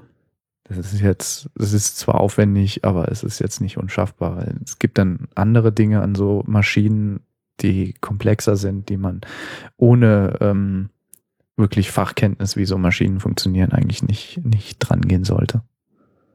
Hm. Also es gibt durchaus gute Begründungen für Reparaturdienste. Aber es ist halt traurig, dass selbst Menschen, die ähm, jetzt wirklich Ahnung von Elektrik haben oder so, die dann wirklich da wieder Ochs vom Berg stehen, weil Wird er mir mit Absicht schwerer gemacht. du musst es irgendwie durch Versuchen, durch, äh, durch äh, Trial and Error rauszufinden, was da nun Sache ist. Gell? Ne? Ich meine, du kannst so identifizieren, welches Teil was ist, was da was macht, gell? Und wenn du ein bisschen Ahnung von Schaltungen und sonst wie hast, kannst du was dran machen, gell? Aber dass es halt nicht mal die Möglichkeit gibt, da irgendwie sich was zu lernen. Und deshalb finde ich iFixit so toll, weil die eben so ähm, ganz stark in den USA propagieren, dass es eigentlich ein, und auch immer wieder darauf verweisen, dass es eigentlich ein Witz ist, dass, ähm, dass es nicht, dass es keine Repair-Manuals mehr gibt, weil ich sagte, ja, früher zum Beispiel wurde mit jedem, wir sagen halt so, in den USA wurde früher jeder Traktor mit einem kompletten Repair-Manual ausgeliefert, wo drin stand wieder, die sind bis zur letzten Schraube zerlegst, gell. Ja. So wie es heute noch zum Beispiel bei Lenovo ähm, ThinkPads ist. Mhm. Da kannst du dir auf der Webseite von denen kannst du dir so ein, so ein Handbuch runterladen. Keine Ahnung, wie es heißt, einen ganz tollen Namen. Und ähm, da steht drauf, wie du das Teil bis zur letzten Schraube zerlegst. Ja. Und wie die Teile alle heißen und wie die austauschen kannst und wo die bestellen kannst. Ist für Profis gedacht, aber wird auch von denen genutzt. Ja. Das ist ein schwieriges Thema. Also, gerade bei so, bei so Sachen wie jetzt, keine Ahnung, so Alltagsgegenstände, die eigentlich seit, seit 50 Jahren gleich sind, Ja. sehe ich das als kein großes Problem an, da äh, ein Repair-Manual und sowas dabei zu haben. Also das, das dem Endnutzer letztendlich einfach zu machen. Aber worauf ja iFixit auch immer hinweist, ist, dass äh, bei diversen Consumer Electronics Geräten und so, dass da die, Rep die Reparierbarkeit nicht gegeben ist, sei es jetzt bei Apple oder bei anderen Herstellern, dass äh, Ja, das ist noch ein weiterer Aspekt, dass es eben teilweise einfach nicht reparierbar ist, genau. Ja, aber das ist halt auch, da wird dann halt immer vorgeworfen, dass äh, das deswegen ist, damit die Leute sich schnell ein neues kaufen. Das glaube ich gar nicht mal. Also es kann auch gut sein, dass gerade in so Entwicklungsgebieten wie jetzt zum Beispiel äh, Computer oder oder oder äh, Smartphones, die immer leichter und immer schmaler werden sollen, dass es da einfach gar keine Möglichkeit gibt, die reparierbar zu bauen und trotzdem sie kleiner zu machen. Naja, ich glaube, das sind auch äh, Entscheidungen, ob man das noch mit einbedenkt im, im, im Designprozess. Auch bei sowas wie einer Spülmaschine rechnest du, ein, ob du da einrechnest, dass sowas mal repariert wird, weißt du, ob so ein Teil angeklebt wird oder ob es ein Schräubchen ist. Ja, aber bei einer Spülmaschine ist es ja was ganz, ein ganz anderes Ding, weil du hast da, das Ding ist seit, seitdem es Spülmaschinen gibt, sind die ungefähr gleich groß und verändern sich höchstens in der, in der Technik und in der Sensorik. Aber die, da ist ja immer noch der Platz, um die so aufzubauen, dass du sie auch reparieren kannst. Ja, klar, du meinst, so ein iPhone wird immer so schmal, dass es, dass es äh, kaum noch reparieren kannst, klar. Das Also ist es ist halt- Miniaturisierung, ja. Ja, zum Beispiel. Aber du kannst auch, siehst du am sowas wie, wie dem, wie dem neuen Mac Pro, den kannst du auch relativ leicht zerlegen. Du kannst Ja. relativ leicht die Teile austauschen, auch wenn das sehr spezielle Teile sind. Wenn du jetzt noch die Ja. Einzelteile über irgendwie einen speziellen Händler erwerben könntest, könntest du immerhin dein Gerät selbst reparieren, wenn du die Kenntnis dazu hast. Ja, wobei es ja auch nur mittlerweile so wenige Teile sind, die da tatsächlich beweglich sind und austauschbar, dass es dann auch egal ist. Naja, hast du es mal angeguckt? Du kannst theoretisch einen kompletten Mac Pro zerlegen. Ja, ja, nee, das ist, meine ich ja auch. Aber es geht eher darum, ob du die entsprechenden Spezialteile erwerben kannst. Ich meine, Ja. das ist jetzt bei den Spülmaschinen und Waschmaschinen etc. genauso. Gell? aber Das sind alles Spezialteile, die, die vielleicht nur auf dieses eine Gerät passen. Aber beim Mac Pro war es auch wahrscheinlich nicht äh, Priorität Nummer eins, das Ding so leicht und, und schmal wie möglich hinzukriegen. Hm. Also, weil der muss nicht in deiner Hosentasche. Naja, klar, aber trotzdem ist er extrem Kleinformat. Ja, aber halt, weil man halt so Sachen wie Festplatteneinschübe einfach weggelassen hat. Ich meine, die mittlerweile so das, was du für einen kom funktionierenden Computer brauchst, siehst du ja am Raspberry Pi. Also, und trotzdem schleppen wir noch solche Oschis mit uns rum. Naja, gut, weil wir ein bisschen mehr Leistung wollen und so und noch so. Ja, aber Wenn du den Raspberry Pi mit so einem ganzen Schnickschnack ausstattest, den wir hier noch dran haben, dann bist du bei der gleichen Format. Doch. Ja, mit Akku und so. Ja, mit Akku und dem gleichen Maß an RAM und dem gleichen äh, und Festplatte und sonst wie, dann bist du beim ungefähr und, und Gehäuse außenrum, da bist du nicht mehr kleiner. Also Ja. ähm, ja, es fehlt halt an, es fehlt meiner Meinung nach an, an, an, an Anleitung und an Ersatzteilen. Aber wahrscheinlich wurde einfach die simple Kosten-Nutzen-Rechnung gemacht für die Hersteller. Was bringt mehr Geld, die Teile reparierbar zu, zu machen und, äh, und Ersatzteile anzubieten oder sind nicht? Ersatzteile anbieten lohnt sich überhaupt nicht. Ja. Und da lohnt sich wahrscheinlich eher, die Dinger so zu bauen, dass sie schlecht reparierbar sind äh, und der, der genervte Käufer dazu neigt, sich eine neue zu kaufen. Du musst mal überlegen, was Ersatzteile lagern kostet. Das sind sehr viele kleine Teile. Mhm. Das ist so ziemlich das Nightmare auf äh, Logistik. Also Naja. viel Kleinkram will man ja eigentlich nicht. So ein paar große Pakete ist okay, schiebst du da ins Regal. Sonst Man will eigentlich gar keine Lagerkosten. Eben, genau. Und so Kleinkram, da musst du ja ein Produkt erstmal dafür auslegen, dass so ein, was weiß ich, irgendwas über viele Jahre genutzt wird. Sonst lohnt sich das ja überhaupt nicht, da überhaupt Ja. Ersatzteile zur Verfügung zu stellen, dass es irgendwie repariert, weil das, wenn das Teil in fünf Jahren kaputt geht, äh, Ja, von daher ist es eigentlich ein, ich will jetzt nicht sagen Wunder, aber ich sag mal so, normaler Computer, der hält halt auch so seine drei bis fünf Jahre, je nach Nutzung und je nachdem, wie äh, intensiv du ihn nutzt. Also so, wenn wir jetzt von portablen Computern sprechen, dreht ihn nicht tot. Er hat schon so der ist ja noch drin. 2011. Aber Apple zum Beispiel, Er wird äh, bald drei. oh Gott, nein, drei Jahre. Du hast gesagt drei bis fünf Jahre, das heißt ja schon am absteigenden Ast. Er ist am, am absteigenden Er Ast. erlebt gerade seine besten Zeit, ja. Er ist, er ist auf dem absteigenden Ast, sobald es ein Nachfolgemodell gibt. ja. Das ist er schon seit 2011. Ja, siehst du. Ähm, aber bei Apple ist ja so, dass die fü- fünf Jahre, zumindest bei den, bei den Computern, fünf Jahre äh, so Support für Ersatzteile und so bieten. Okay. Also seit Erscheinung der Linie quasi. Echt? Ja, das heißt, äh, der hier ist schon raus. Das wusste ich gar nicht. Oder? Doch, der ist schon lange raus. Das mit den fünf Jahren wusste ich gar nicht. Naja. Also plus minus ein paar Monate, aber so grundsätzlich sind das Also, fünf. okay. Oder sind es exakt fünf? Ich weiß es nicht. Aber so um die fünf Jahre ist das immer. Immerhin. Ich meine, kauft dir mal so ein Minh Flower Power Notebook und dann. Da hast du keine Chance. Ich hatte mal so, ein- so ein so ein Netbook da. Das ist auch irgendwann, ähm, was ist da dran kaputt gegangen? Ja, die Verbindung zum Bildschirm. mhm. Weißt du, was du anstellen musst, um da ein Ersatzteil zu kriegen? Das muss so über drei Ecken importiert werden. Dann hast du noch das Falsche. Tja. Wie gesagt, keinerlei Repair Manual, keinerlei Möglichkeit fest. Ich meine, die, die Macs, da hast du relativ viele Ressourcen, weil die sind verbreitet, die lassen sich relativ gut reparieren, aber zum, es ist immer noch kein Vergleich zu, zu den, zu den ThinkPads. Ja. Du installierst jetzt nicht wirklich das scheiß Update. Wieso? Äh, vergiss es.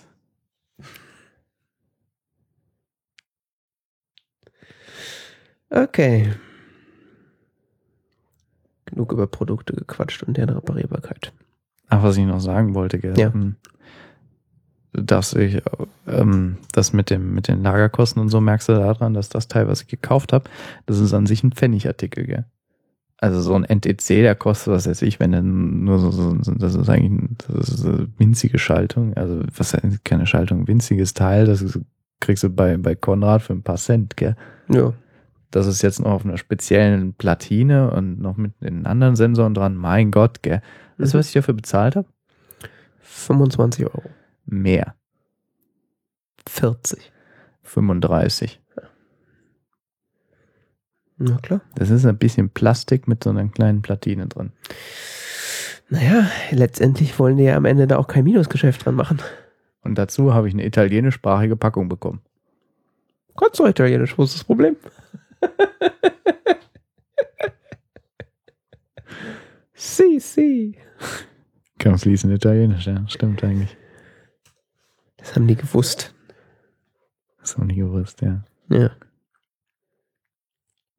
Nee, das ist ja nicht schlimm. Ich, ist nur faszinierend, dass es so teuer ist. Also, und dass es so unglaublich schwer ist, das Ersatzteil überhaupt zu finden.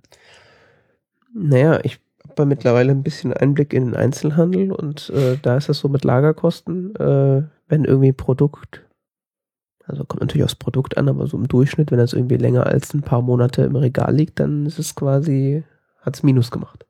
Ja, klar. Deshalb sage ich ja, viel Kleinkram lagern, das ist so. Deswegen so, so schnell raus wie möglich. Ja, klar.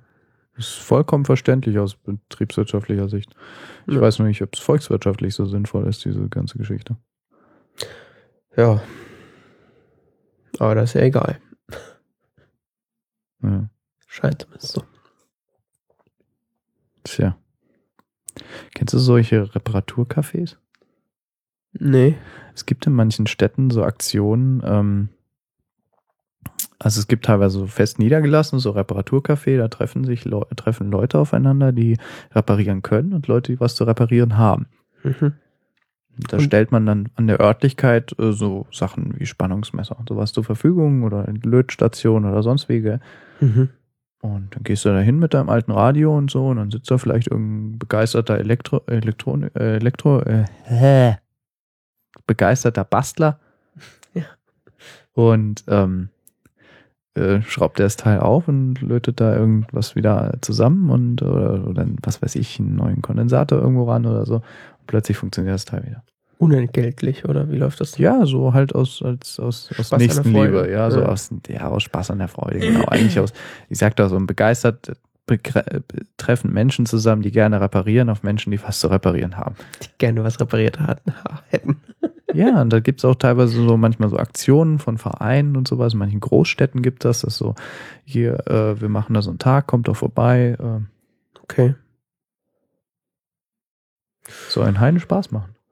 Wenn man reparieren kann. Ja. Ja, und wenn du kannst natürlich dich dann auch noch mit anderen Bastlern austauschen und sonst wie. Mhm. Sehr cool. Ja. Das klingt interessant. Naja. Ist ein Thema, was ich weiterhin verfolge, weil es mich fasziniert. Aber kommen wir was zu was anderem. 2048 ist ein Spiel, was äh, sehr viel Verbreitung äh, hervorgerufen hat. Und Jan David hat auch ein sogenanntes 2048 Directory gefunden. Ja, das ist eigentlich so ein, quasi ein Follow-up zur letzten Sendung, wo wir das ja schon breit diskutiert haben. Die URL kennt mein Browser nicht. Ja, wahrscheinlich wegen der Klammer am Ende. Ja. Ähm, 2048 haben wir letztes Mal schon drüber geredet und ich wollte eigentlich nur jetzt noch so einen Link nachreichen, der heute über die sozialen Netzwerke ging.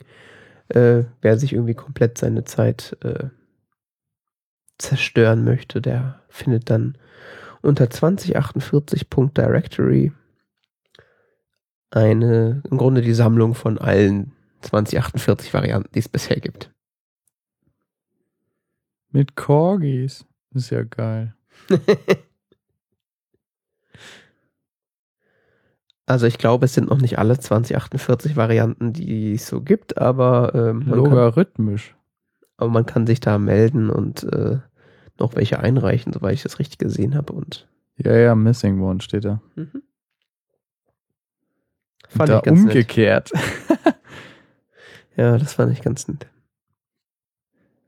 Und mit AI. Ja, auch als Zweispieler-Variante. Ja. Und als Hex-Variante. Mhm. Das ist ja heftig. Ja, das ist so der feuchte Nerdtraum mittlerweile wahrscheinlich. Ja. Gehört zum guten Ton dazu, seine eigene 2048-Variante. Ja, und weil sie cool sind, haben sie eine neue, haben sie eine von den neuen Top-Level-Domains. Mhm. Punkt Directory. Ja, warum nicht?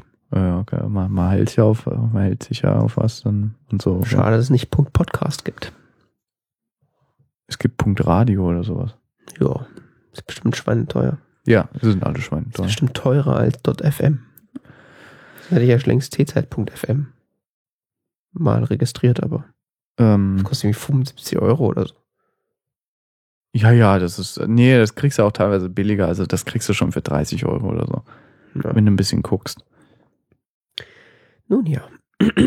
Dann habe ich noch äh, heute was Lustiges gesehen. Das ist eigentlich relativ schwierig, äh, darüber zu sprechen. Das ist ein Video. Ähm, wir wissen ja alle, dass demnächst Game of Thrones wieder weitergeht. Echt? Ja, diesen Monat. Oh, oh, oh, oh. Also- der Monat ist gelaufen. Ne? ich kann es dir wahrscheinlich sogar ganz genau sagen. Äh, und zwar kommt in drei Tagen, oh Gott. Und ich wollte eine Prüfung machen. Drei Tagen kommt, 20, äh, kommt 2048. Was gesagt? Ja, nee, es fängt ja auch die neue Saison an. Ich meine, ähm, Ja, ja. die alten Serien äh, des letzten halben, ja, siehst du hier, Punkt Radio, ich hab's so gefunden. Mhm. Ähm, die alten Serien des, des letzten halben Jahres äh, gehen ja jetzt alle so zu Ende. Siehe How I Met Your Mother oder sowas wie, was ich gesehen habe, Helix. Ja. Tja, Ja, und jetzt äh, habe ich ein Video gefunden, das heißt äh, Game of Thrones Honest Trailer. Und äh, da kann man eigentlich nicht so viel zu sagen, weil es nimmt quasi alle Pointen weg, aber letztendlich erzählt es halt so ein bisschen verspoilert die äh, äh, ist es im Grunde ein Trailer, der halt ein bisschen überzogen ist, aber sehr lustig und kann man sich mal angucken. Also kann man tatsächlich nicht viel zu sagen, weil man es einfach sehen muss. aha.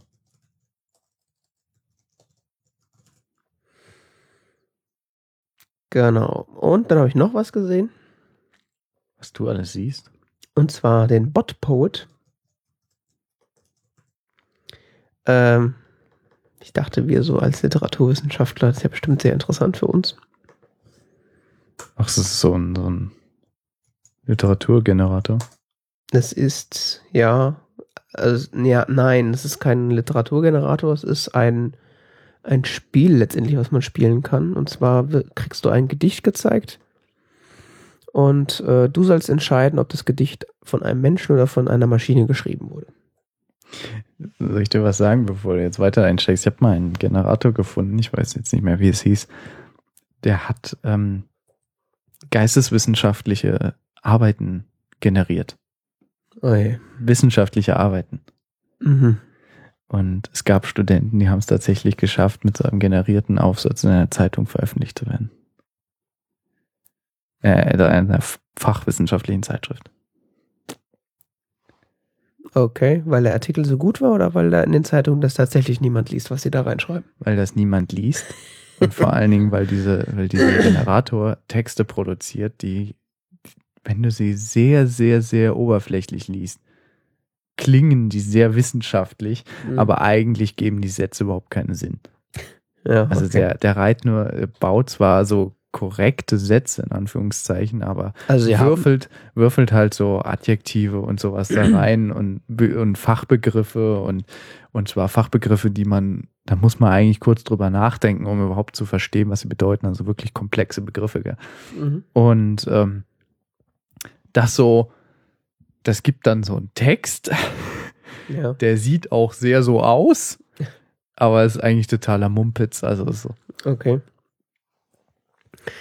Ja, also das habe ich gemerkt, das ist bei den äh, bei Gedichten dann schon deutlich schwieriger, das festzustellen. Ähm, also was diese Webseite macht, sie bietet, äh, zeigt einem halt einen Text und man soll dann entscheiden, nachdem man den Text gelesen hat, ob das äh, ein von einer Maschine erstellter Text ist oder von einem Menschen geschrieben.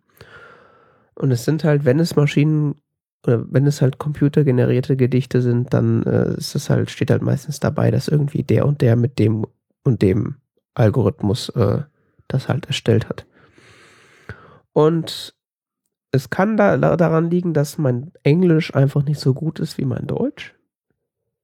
Und dementsprechend mein Sprachgefühl nicht äh, so gut ausgereizt ist, äh, aus, ausgereift ist. Ähm, aber ich hatte da schon, ich habe es auch nicht lange gemacht, aber so mal vier, fünf Versuche, hatte schon signifikante Probleme festzustellen, ob das ein äh, maschinengeneriertes Gedicht ist oder nicht. Ja, siehst du, ich habe ja jetzt mal eins gemacht, You Broke the Internet, gell? Mhm. Und ich habe es richtig, aber hier 54% sagen das eine, 46% sagen das andere. Also es scheint schon. Ja, das, das schwankt halt so immer so. Das, also das krasseste, was ich bisher habe, war irgendwie 60 zu 40 oder so. Also da können sich tatsächlich ähm, die wenigsten Leute äh, sehr gut äh, entscheiden, ob das scheint jetzt wohl nicht ähm, so viel mit englischem Sprachgefühl zu tun. Ja, eben, das ist halt das Problem an an der, der Liter dieser literarischen Form ist, dass sie ja äh, über die Zeit gesehen sich so stark verändert hat, beziehungsweise eigentlich keine feste Form mehr hat und äh, sehr schwer zu sagen ist, was überhaupt ein Gedicht ist. Ja, ich denke mal, das Also ich ist könnte das, jetzt was die damit äh, zum Ausdruck bringen, oder? Und weiß ich nicht, ob sie das damit zum Ausbringen, Ausdruck bringen wollen. Vielleicht wollen sie auch damit zum Ausdruck bringen, dass irgendwie Maschinen auch dichten können, weiß ich nicht. Weil mittlerweile ist man ja so weit, dass man sagt, äh, dass die grundlegendste Definition eines Gedichtes ist irgendwie, dass es Verse hat. Mhm. Alles andere ist wurscht. Ja, das ist das Einzige, worauf wir Literaturwissenschaftler uns einigen können. Ja. Alles andere ist ja eher so. Und ich meine, wenn man dann mal so im Deutschen so ein Paul Celan-Gedicht liest, dann, Ich glaube, ich habe es gefunden. Muss mal gucken. dann weiß man auch, äh, warum das so schwer festzulegen ist, was eigentlich ein Gedicht ist. Und nicht nur wilder Buchstabensalat. Also, The Postmodernism Generator. Mhm. Der Artikel heißt Libertarianism, Realism and Marxist Socialism von Henry Buxton und Thomas Hanfkopf. Vom Department of Sociology, so, Sociology und Department of Peace Studies. Realism and neo-capitalist narrative. If one examines neo-capitalist narrative, one is faced with a choice. Either reject dialectic deappropriation or conclude that language is capable of significance. Thus, a, a number of theories concerning the bridge between society and class may be discovered. Battelle uses the term neo-capitalist narrative to denote not destructuralism, but pre-destructuralism. This essay you have just seen is completely meaningless and was randomly generated by the postmodernism generator. Um ein weiteres äh, zu generieren, gehe bitte hier hin, wenn du das magst. Äh, hier gibt es einen Link. Das Ganze wird äh, es ist dann etliche Absätze mit mehreren äh, Unterpunkten, sonst wie. Und äh, das wird noch schön unterfüttert, natürlich mit Fußnoten. Mhm. Sowas haben die tatsächlich veröffentlicht gekriegt. Ja. Warum nicht? Es wurden bisher, oh Gott, 10 Millionen Essays generiert seit 25. Februar 2000. Da gibt es ja auch schon eine Weile. Ja, ja, das ist schon, das ist schon ziemlich alt. In Internetzeitrechnung ist das ja quasi steinalt. ja, ja, das, das Teil ist, das ist, äh, das ist echt cool. Naja, was sagt das im Grunde da über die, über, über Texte aus? Also gerade sowas hier finde ich immer sehr beeindruckend, allein dass diese Erstellung dieses Textes, aber auf der anderen Seite wirft das halt auch ein sehr schlechtes Licht auf den wissenschaft- wissenschaftlichen Betrieb oder generell auf die Textproduktion. Weil, wenn wir halt sinnlose Texte nicht mehr oder, oder also quasi aussagelose Texte von anderen, Te also von, von so, also anders angefangen, wenn wir Maschinen erstellte, aussagelose Texte nicht von sogenannten aussagebehafteten Texten von Menschen unterscheiden können, dann können wir ihn entweder wir nicht lesen oder die nicht schreiben. Ach, sehr geil. Ich habe dir nicht zugehört. Ich merk's. Entschuldige. Der, derjenige, der den Postmodernism Generator entwickelt hat, hat nämlich noch einen Poetry-Generator entwickelt und einen Bandname-Generator. Oh je. Der Poetry-Generator ist, ist ganz interessant, weil er hat irgendwie für eine Webseite gearbeitet, die für, für, die für Kinder war, Mhm. wo äh, sie auch äh, selbstgeschriebene Gedichte einstellen konnten. Ja. Und er hat gemeint, ja, manche davon, die waren echt gut, also für Zwölfjährige oder so im Schnitt, gell? Mhm. Und ihm ist aber aufgefallen, dass gewisse Regelmäßigkeiten auftreten in den Gedichten, ja. Also mag auch mit dem Alter zusammen zu tun und Erfahrungswelt und sonst wie. Und ähm, er hat einen Generator geschrieben, der irgendwie die Wahrscheinlichkeit, äh, nach den Wahrscheinlichkeiten bestimmter Wörter geht, wie sie auftauchen und so weiter. Und ähm, aus diesen Gedichten, die damals da veröffentlicht wurden, ähm, immer wieder neue generiert. Hm. Das ist das hier. Okay. Oder den Bandname Generator. Sack of Boys. Billy Cooper and the Hong Kong All Stars. Stardef. Alice Johnson and the Midnight Epsilon Quintet. Geil. Ja. Oh je.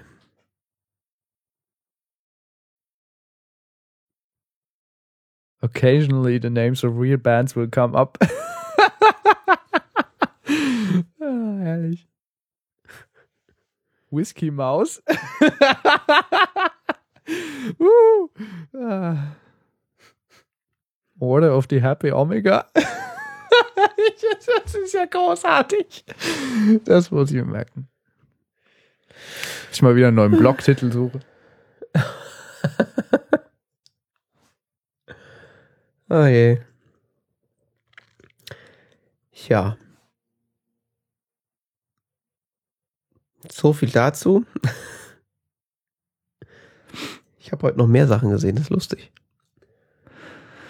Wieso? Was? Äh, ich habe nämlich noch was Lustiges gesehen und zwar Graph TV. Ähm, Graph TV ist ein, ja, man würde es wahrscheinlich als Web-App bezeichnen. Mhm.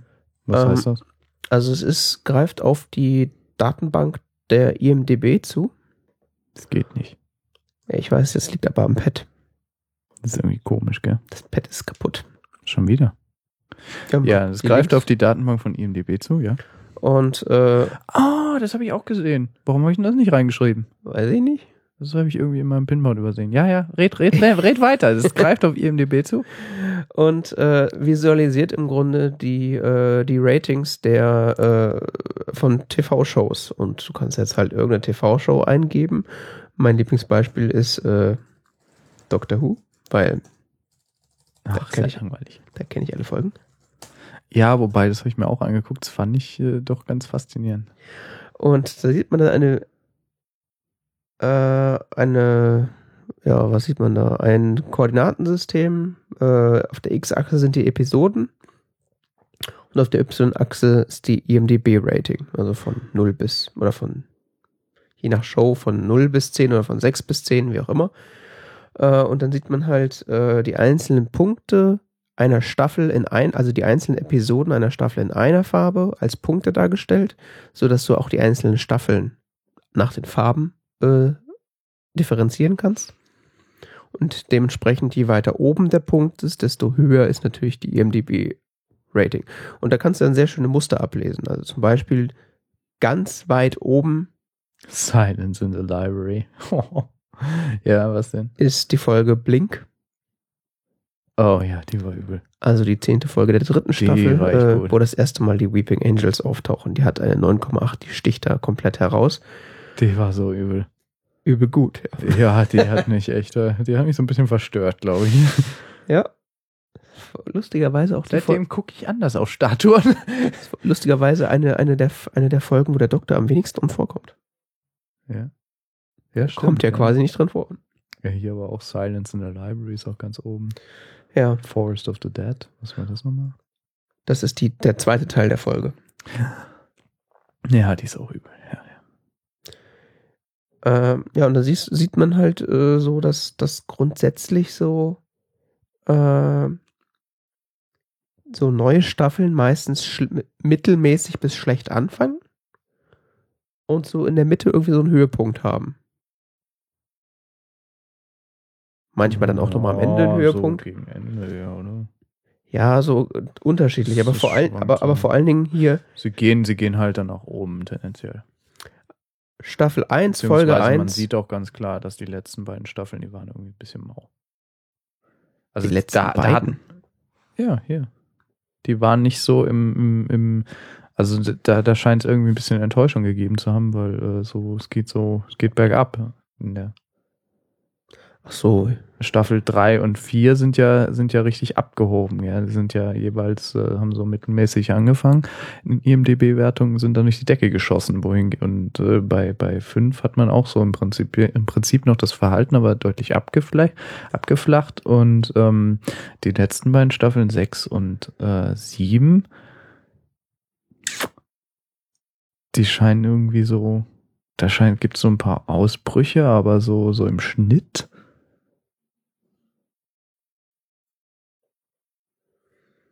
es gibt nicht so dieses, das, das Gefühl hatte ich auch, also die, die Staffeln drei und vier, fünf, die gehen so, da hast du so, das wird immer spannender bis zum Ende hin.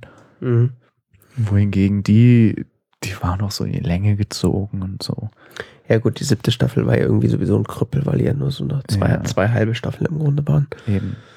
Ähm, Das war irgendwie, das war nix. kann natürlich auch damit zusammenhängen, dass natürlich die Erwartungen auch immer größer werden. Also, ich meine, wir warten jetzt alle, äh, die erwarten jetzt alle die achte Staffel und sind total gespannt und erwarten natürlich alles Mögliche. Dementsprechend fallen dann natürlich die Wertungen aus. Aber das ist natürlich auch noch ein ganz anderes Thema, was ah, halt. guck mal, insgesamt, wenn man mal insgesamt äh, Serious Trendline drüber legt, ist es ein bisschen gestiegen. Wo macht man denn das? Ach, da unten. Da unten macht man das. Ja.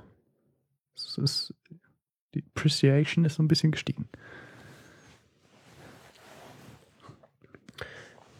Ja.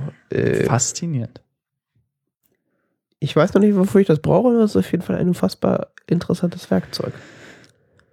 Ähm, Ja. Ja, ich habe da auch so ein bisschen drauf rumgeklickt.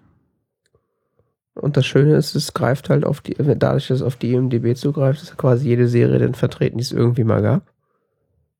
Battlestar Galactica fand ich auch cool. So, die letzte Staffel hebt sich irgendwie deutlich von den anderen ab, gell? Ja. Oh, da könnte man mal Heroes ausprobieren. Die habe ich, Heroes. die hab ich zwar nicht gesehen, aber da sagt man, die erste Staffel war gut und alles andere war scheiße. Oh ja. Oh, das ist krass, gell? Wow. Hebt sich deutlich ab, die erste Staffel. Interessant. Walking Dead. Mal Schauen. Habe ich auch nicht gesehen, aber, Ah, das hat mich irgendwann genervt. aber da hieß es, dass die zweite Staffel so richtig scheiße war. Ja, die hat mich auch genervt. Hm, komisch. Oder was die erste noch? Ich weiß es nicht mehr. Keine Ahnung. Ist auf jeden Fall ein sehr lustiges Spielzeug. Ist vielleicht nichts für einen Podcast, weil man da relativ wenig sieht, äh, beziehungsweise wir es gerade nicht zeigen können. Aber da kann man da mal so seine, seine, seine Serien so durchklicken und mal gucken, wie die so insgesamt bewertet wurden und wie vor allen Dingen die einzelnen Folgen der einzelnen Staffeln bewertet wurden. Nee, ein Show not found. Welche denn? Helix. Die ist wahrscheinlich zu neu. Gibt's nicht. Hm. Hat den IMDB-Link doch da. So, was wollen die IMDB? Das hier hinten ist doch die ID, oder? Ja. Oder ohne die TT. Weiß ich nicht. Ich glaube mit. Doch mit. Hier ist er auch. Okay. Nehmen wir es mal mit.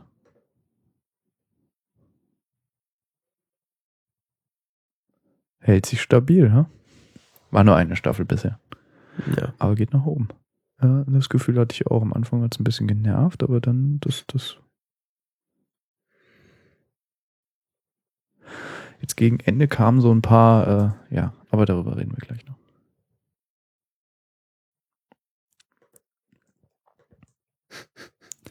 Bei Sherlock ist die zweite Folge immer kacke. Stimmt. Bei Staffel, was ist das? Eins oder zwei? Eins. Das sieht ja geil aus. Das ist ja wie so ein Smiley. Ja, erste Folge neun Punkte, zweite Folge acht Punkte, dritte Folge neun Punkte. Ja. Bei der zweiten Staffel auch. Bloß alles nochmal plus ein Punkt. Ja. Krass. Nee, plus ein halber. Er ist auf jeden Fall sehr lustig, dass erstmal die, die Muster, die sich daraus ergeben und die man daraus ablesen kann, aber vor allen Dingen so, inwiefern sich das mit den eigenen Erwartungen deckt. Hm. Das, wie gesagt, schwer für einen Podcast jetzt äh, das äh, rüberzubringen, aber kann sich ja jeder mal anschauen. Ist dann in den Show Notes zu finden.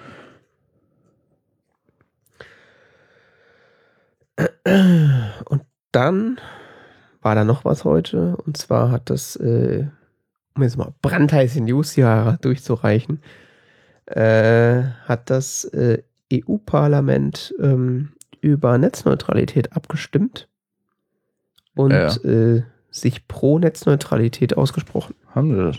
Ja. Echt? Ja. Ich habe nur noch im Kopf, dass sie es irgendwann machen wollten. Ja, und das war heute.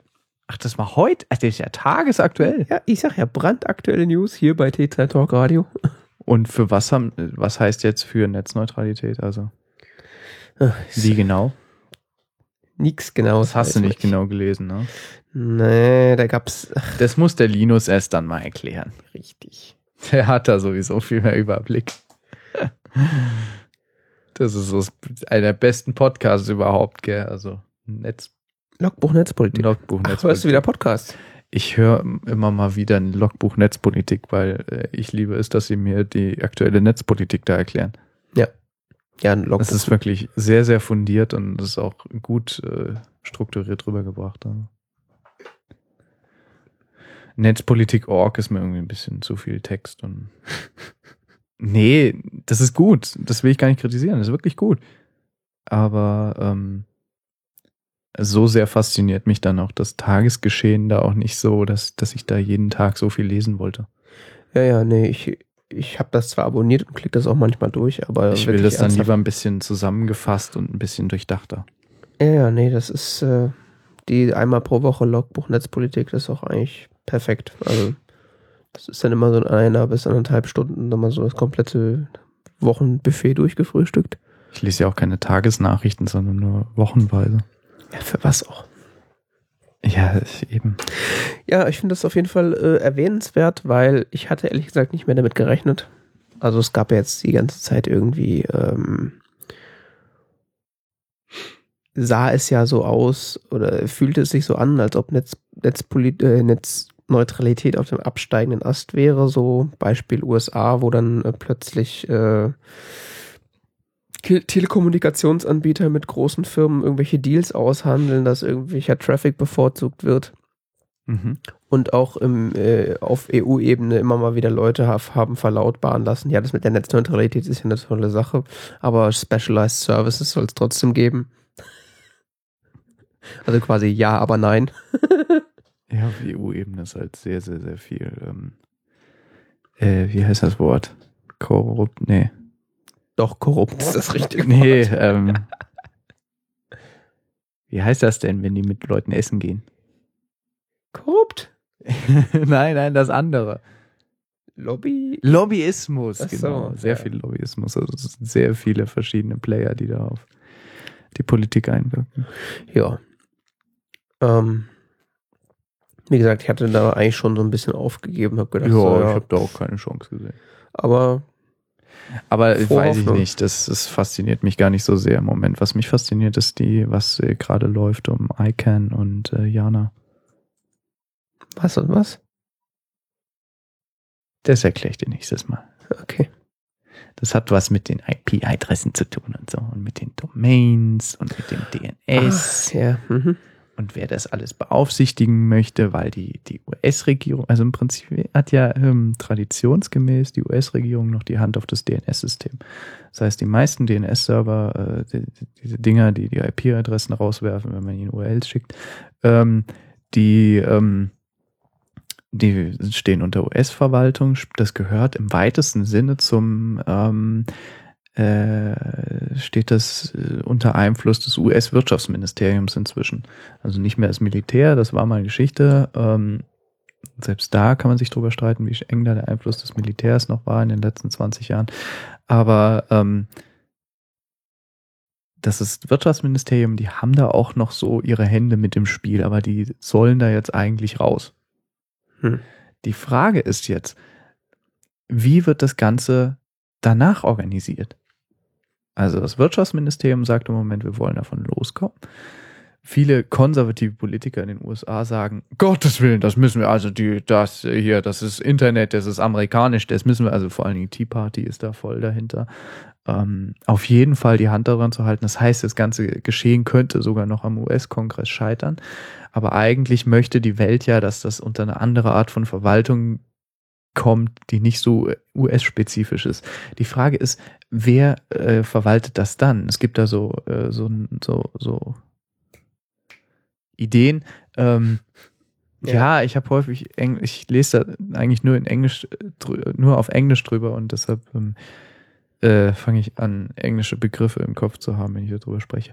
Ähm, es gibt so Ideen, das zum Beispiel der UN anzuverantworten, aber dann wurde gesagt, so ja, aber so wirklich äh, rechtlich bindende Kraft hat das ja dann nicht so. äh, Also heben wir das so auf eine völkerrechtliche Ebene oder ähm, regeln wir das als, als äh, multilateralen Vertrag oder so? Oder? Hm? Das ist so, oder sowas wie, äh, orientieren wir sowas am Weltpostverein, der gehört zu UN, gell? Oder ITU oder sowas. Äh, Das sind, das sind komplexe, gro sind so große, komplexe, bürokratische Dinge. Will man das dafür haben und so weiter? Das gibt's ja im Internet inzwischen auch eine eigene Tradition, obwohl das Ganze erst so, die, die ICANN und so, wie alt ist die jetzt? 25 Jahre oder so oder 20 Jahre? Hm. Nee, 20 Jahre, um Gottes Willen. Ähm, das ist spannend. Weil da steht im Moment wirklich zur Debatte, was machen wir jetzt? Also wie regeln wir das jetzt? Ist, Machen wir da jetzt mehrere Staaten miteinander oder ist das jetzt oder dürfen da Firmen mitmischen oder Ja. Industrieverbände? Wie, was machen wir jetzt? Ja. Oder so wie man in den 90ern dachte, die Users of the Internet decide. Wir machen eine große Internetwahl. Hm. Oh je. Ja, so, so Späßchen. Okay. Wobei, das ist eigentlich vom Tisch heutzutage. Ja, haben sie das verstanden, dass das nicht funktioniert? ja, nee, das war mal damals, wie das Netz noch überschaubarer war. War das so Oh je. eine Idee. Naja. Okidok. Ah, ja. Ist auch ein interessantes Blog zu, Wozu? zu diesem ganzen äh, Geschichte, was so Internetregulierung angeht. Und zwar ist das Regulation Watch Feed. Mhm.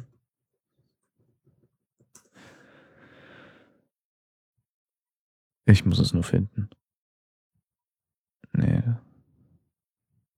Das meine ich nicht. Hm, das ist irgendwo Policy Review, ja, genau. Das müsste es eigentlich sein. Internet Policy Review.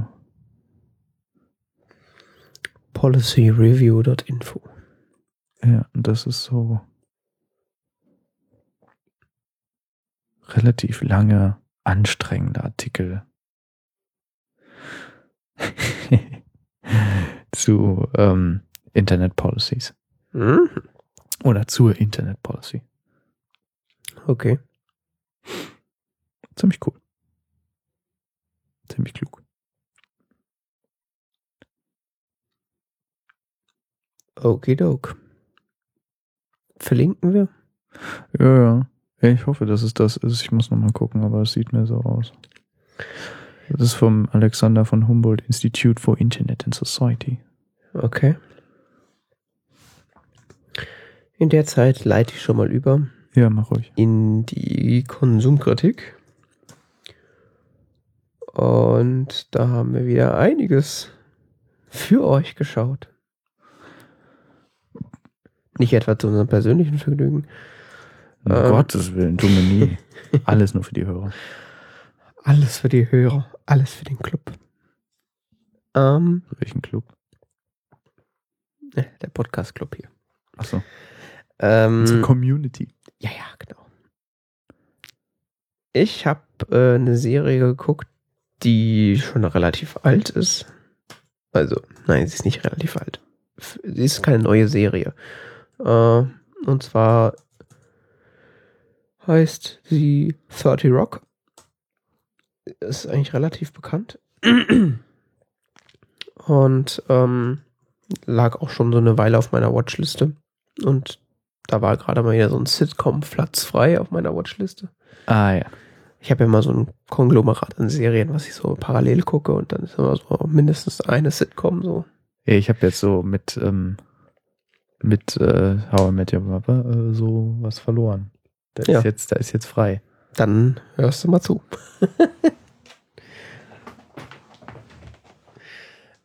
äh, ja, wobei 30 Rock schwierig. Also es ist zwar offiziell eine, eine klassische Sitcom, aber es verhält sich eigentlich ein bisschen anders. Also grundsätzlich ist, äh, würde ich das eher als Satire-Serie bezeichnen. Es ist eine von der NBC produzierten und ausgestrahlten Sendung, äh, Und äh, der Name 30 Rock bezieht sich auf äh, die Adresse 30 äh, Rockefeller Plaza, wo dieses große Gebäude steht, äh, in der die NBC drin ist. Okay. Äh, und zwar geht es in dieser Serie darum, dass äh, eine Gruppe von Leuten, die bei der NBC arbeiten, äh, eine Serie produzieren, beziehungsweise eine, eine wöchentliche Show produzieren. Und ähm, man darf dann so als, als Zuschauer, Zuseher dann immer so das, das Treiben der Medienproduktion be, begutachten und das ist dann halt so, ja, im Grunde eine Medien, Mediensatire. Ähm, und es hat ein bisschen gebraucht. Ich habe jetzt die erste Staffel geguckt, äh, aber es hat tatsächlich so ein bringt so ein bisschen Community-Feeling rein. Also es ist alles sehr überzeichnet und äh, ziemlich absurd. Mhm. Und alles hat irgendwie so, also es nimmt sich auch alles von vorne bis hinten nicht ernst. Das ist ja auch diese klassische Community-Gestus. Äh, und die einzelnen Figuren sind halt äh, auch so Char Charaktere, die, äh, die im Grunde so ganze gesellschaftliche Gruppen abdecken. Die Serie ist ähm, von Tina Fey, die auch die Hauptrolle spielt. Oder eine der Hauptrollen. Äh, sie spielt nämlich die Produktionsleiterin oder die Chefin dieser Abteilung, die diese Sendung produziert. Äh, ähm, sie heißt Liz Lemon. Und ähm, genau, Chef, Chefautorin von TGS, so heißt die Serie, TGS mit Tracy Jordan. Und die erste Folge geht im Grunde damit los, dass, äh, dass Tracy Jordan äh, engagiert werden soll. Also Tracy Jordan ist, wird gespielt von äh, äh, äh Tracy Morgan. Mhm. Und äh, spielt irgendwie diese klassische schwarzer Gangster-Rapper-Filmstar. Äh, so, so. Archetyp im Grunde. Ah ja. Und äh, eigentlich heißt die, heißt die Serie am Anfang anders. Ich glaube irgendwie Girls Night oder Girls Girls oder sonst irgendwas. Also irgendwas völlig anderes. Und äh, die Chefetage entscheidet einfach, wir hätten jetzt gerne Tracy Jordan. Und äh, da wird diese komplette Show einfach in TGS mit Tracy Jordan umbenannt. Mhm. Und das komplette Konzept ist irgendwie Tracy Jordan. Und äh, ja. Das klingt stark nach Mediensatire. Ja, es ist absolut. Ähm, ursprüngliche Hauptdarstellerin dieses, dieser Show hieß, äh, war Jenna Maroney, die zwar weiterhin in dieser Sendung teilnimmt, aber halt jetzt als kleineres Licht neben Tracy Jordan. Ähm, Ja, und der, der eigentliche Ablauf dieser ganzen Sendung ist, wie dieses Format zu, also eigentlich weniger wie dieses Format zustande kommt, sondern das eigentlich das Zwischenmenschliche in dieser Produktionswelt. Das heißt, man hat dann diese, ja, Tina Fey, die irgendwie versucht, so einen Haufen von völlig Wahnsinnigen unter Kontrolle zu halten. Also hast halt Tracy Jordan, der einfach der absolut extrovertierteste, anarchistische, rücksichtslose, aber trotzdem irgendwie liebenswerte, weiß nicht, Typ ist, der da halt diese, wenn du zu dem sagst, äh, ja, du musst jetzt irgendwie eine Prostituierte spielen, dann zieht er halt sich die Klamotten aus und rennt damit auf die Bühne. Mhm äh, der halt für, sich fast für keinen Witz zu schade ist und alles mitmacht und dadurch halt die ganze Show schmeißt. Aber der halt absolut seine Macken hat. Äh, und Jenna Maroney, die dann äh, die ganze Zeit neidisch auf ihn ist, weil er ja im Grunde seine Show, die Show gesto gestohlen hat und irgendwie alle zwei Minuten fragt, ob sie nicht lieber was singen sollte, weil sie halt auch irgendwie so Musical-Sängerin ist. Äh, und im Grunde da die Diva ist und von allen aber wie Dreck behandelt wird, weil eigentlich keiner sie mag oder, oder keiner sie ernst nimmt. Äh, und dann, dann gibt es äh, den, ja, wie soll man das nennen? Er ist, ja, genau, es ist ein Page, der eigentlich an der Rezeption sitzt. Der heißt Kenneth. Und sein Traum ist es, Page zu sein. So, so. Also er liebt das Fernsehen so sehr, dass er sich nichts Schöneres vorstellen kann, als für alle der Arsch zu sein und Fernsehen dadurch erst möglich zu machen. Na dann. Und er sitzt dann da wie so ein Sonnenscheinchen und freut sich, dass Leute ihn anschreien und der ihnen quasi den Arsch abwischen darf. Tja. Dann gibt es noch den, den machthungrigen Chef, der Jack Donaghy, äh, der vollkommen, also besitzt irgendwie drei Firmen oder so Ja. und äh, sagt dann so seine, der, der, äh, der Liz Lemon, was sie so zu tun hat und was nicht. Und äh, keine Ahnung, in einer Folge entscheidet er irgendwie, dass er gerne eine Show hätte, in der Feuerwerk gibt. Und dann gibt es halt um dieses Gebäude herum ein riesiges Feuerwerk. Womit halt keiner bedacht hat, dass wenn Klingt dieses. so, das klingt so ein bisschen gaga, so wie Family Guy. Weil äh, Family Guy hat auch, ehrlich gesagt, viele Aspekte von so Mediensatire, weil auch häufig Mediendarstellungen ähm, so ähm, in die Satire gezogen werden. Ja, ist auf jeden Fall an sich eine klassische Satire. Ist natürlich keine Zeichentrickserie. Was du schon übrigens daran merkst, dass Family Guy sehr, sehr viele Folgen damit beginnen, dass sie vorm Fernseher sitzen und dann erstmal diese Show dargestellt wird, die sie gerade sehen. Beziehungsweise es, es äh, Schauspieler gibt, die real existieren, die regelmäßig wieder auftauchen und Ja, ja. sehr, sehr, sehr komisch dargestellt werden. Ja. Wo dann so äh, suggeriert wird, dass sie vielleicht äh, schwul sind oder sonst was oder einfach nur paranoid oder äh, oder zum Beispiel sowas wie Tom Tucker. Daher Ja, ja, ja, ja. Das ist wie bei American Dad, die zwei, äh, Hi, I'm Tom Tucker. This is Channel 5 News. das ist so herrlich. Ja. Tom Tucker war übrigens der Darsteller von, ähm, äh, wie heißt der Film? Halloween 3 oder so. Mhm. Der Hauptdarsteller. Also es gibt so eine Folge, Tom Tucker hat dann so eine Maske auf und Peter Griffin sitzt so vor ihm. Oh, I know him, I know him. He's a actor from the greatest movie ever made, Halloween 3. daraufhin wird, ähm, daraufhin wird äh, Peter dann Agent und äh, nimmt, äh, geht nach Hollywood und nimmt äh, Tom Tucker unter Vertrag, weil er meint, dieser großartige Schauspieler muss wieder neue Rollen spielen. Oh je.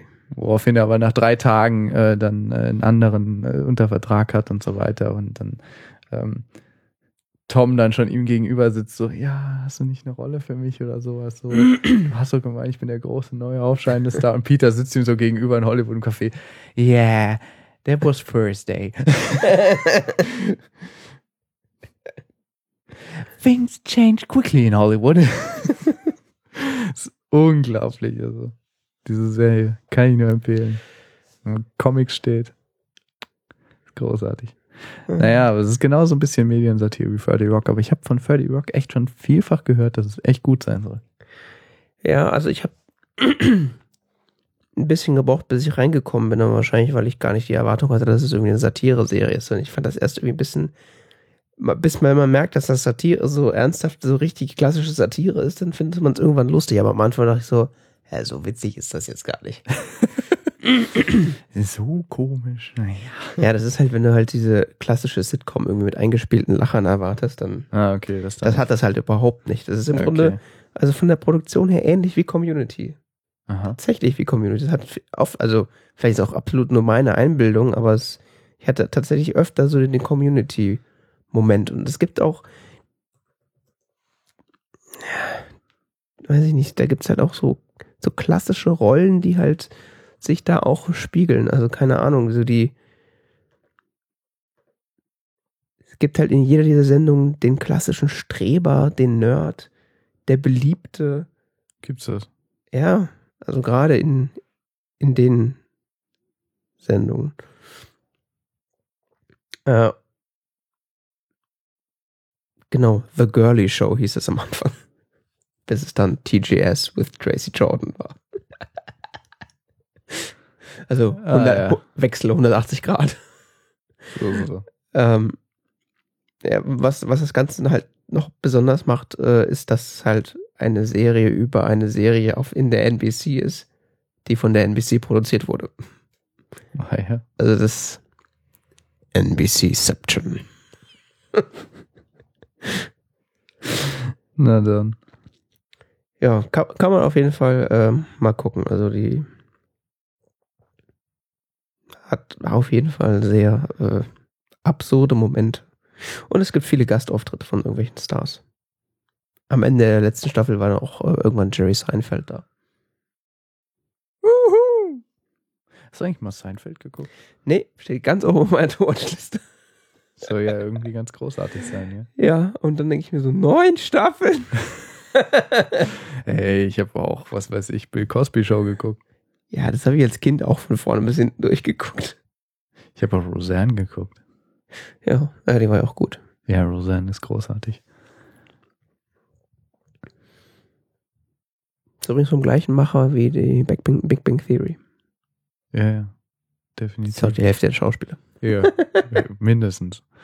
ähm, Ja. Was wollte ich sagen? Ach ja, Bill Cosby wird übrigens bei Family Guy auch mal verarscht.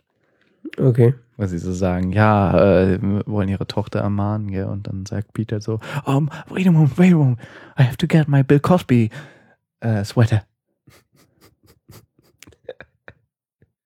Und dann rennt er tatsächlich hoch, gell, und so, kommt dann irgendwann runter. Oh, ich kann ihn nicht finden. Wir müssen sie wann anders ermahnen. so. Es gibt auch e extrem viele Bill Cosby-Anspielungen auf, auf, auf in 30 Rock, also auf den, auf den Menschen Bill Cosby. Weil Tracy Jordan ist ja selber schwarz. Das mit dem Bill Cosby Pullover kommt übrigens in mehreren Staffeln vor. ja. Also er ist ja irgendwie. Er ist schwarz und irgendwie alle Leute um ihn herum haben wie ein Problem damit, wie er sich verhält, weil er sich irgendwie so wie jedes schwarzen Klischee überhaupt verhält. Also er erfüllt alle Klischees. Und er hat auch noch andere schwarze Mitarbeiter, die halt sagen, ey, echt jetzt? und irgendwann äh, kriegt, er, äh, kriegt er irgendwie gesagt, so ja, die, ähm, irgendwann wird er dann verfolgt von der, weil er, weil er die, ähm, die Ehre der Schwarzen quasi verletzt hat, wird er dann irgendwie von äh, The Black Crusaders verfolgt. Das ist so ein Zusammenschluss von Oprah Winfrey und Bill Cosby und anderen prominenten Schwarzen. Ey. Ja, die tauchen Ja, zwar ja. nie auf, aber siehst, er, so, okay. er fühlt sich halt von denen verfolgt. Ah, so. Also ein Zusammenschluss schwarzer Celebrities. Cool. Ja. Sehr schön. Ja, dann äh, machen wir mal weiter. Ja, ich habe eine ziemlich, ähm, eine ziemlich bescheuerte, aber äh, vielleicht für so einen Abend mal ganz unterhaltsamen Film gesehen, und zwar äh, Delivery Man. Ich weiß nicht, hast du ihn gesehen? Nee. Und ich wundere mich, dass du ihn gesehen hast. Ich weiß auch nicht, warum ich ihn gesehen habe. Ich wollte irgendwie eine schwachsinnige Komödie gucken. Aber so schwachsinnig. Ich habe den Trailer gesehen, dachte so, Ich habe das beim Nee. Spülen geguckt. ich habe den Trailer beim Spülen. Also man, man kann so Filme ja, so mit Vince Vaughn, die sind ja nicht immer scheiße. Die sind Der auch ist scheiße. Der ist absolut, der ist, dieser Film ist kacke. Das ist keine Frage. Aber er ist nicht so kacke, dass man ihn sich nicht reinziehen kann, wenn man mal so eine richtig schöne, anspruchslose Komödie gucken will. Also es gibt so ein paar Filme mit Vince Vaughn, die finde ich ganz lustig. Aber als Der ich den ist so- Trailer der gesehen Film habe, ist das so- war so, Der Film ist so, das, ich meine, wir müssen ja auch mal was Durchschnittliches darstellen. was ist da überhaupt die Story? Der ist doch... ah. Die Story ist, er ist halt, der gut, der Trailer ist auch echt scheiße. Ähm, Ja, das kann der, auch sein. der, der, der, der, der, der Film ist nicht ganz so zusammenhangslos, wie der Trailer es vermuten lässt. Okay. Nicht ganz so schlimm. also es geht um diesen Typen, der hat, der ist ziemlich runtergebrannt, der ist immer arm. Er ist äh, ein, ein, ein Auslieferungsfahrer für seine Familie, für, für den Familienbetrieb. Ähm, äh, versucht gerade Drogen in seinem, in seinem Apartment anzubauen. Die wurden ihm aber geklaut dann. Aus der Ähm, Wohnung. Was? Aus der Wohnung geklaut. Ja, ja, seine Wohnung wurde eingebrochen und was. Nee, nee, oder was nehmen sie mit?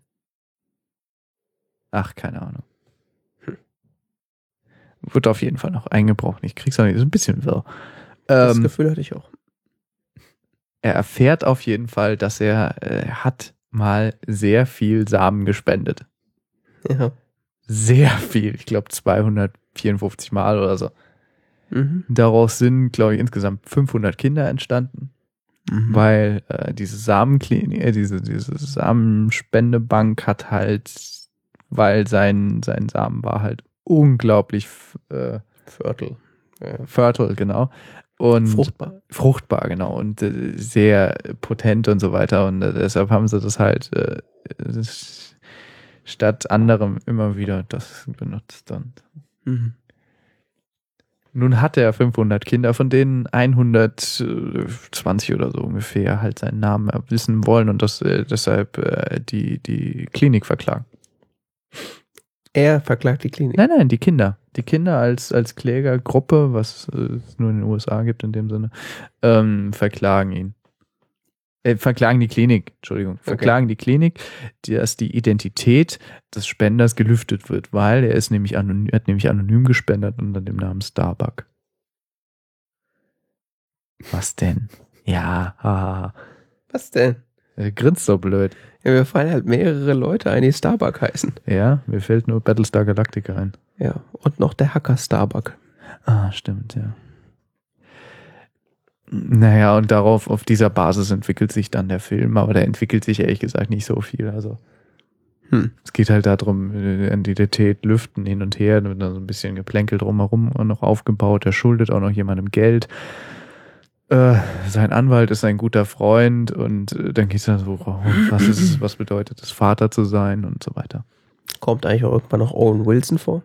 Nein. Ja. Ist so ein bisschen, so ein bisschen herzerwärmend, aber so wirklich so sehr platt und ein bisschen lustig und ich habe so nebenher gesehen.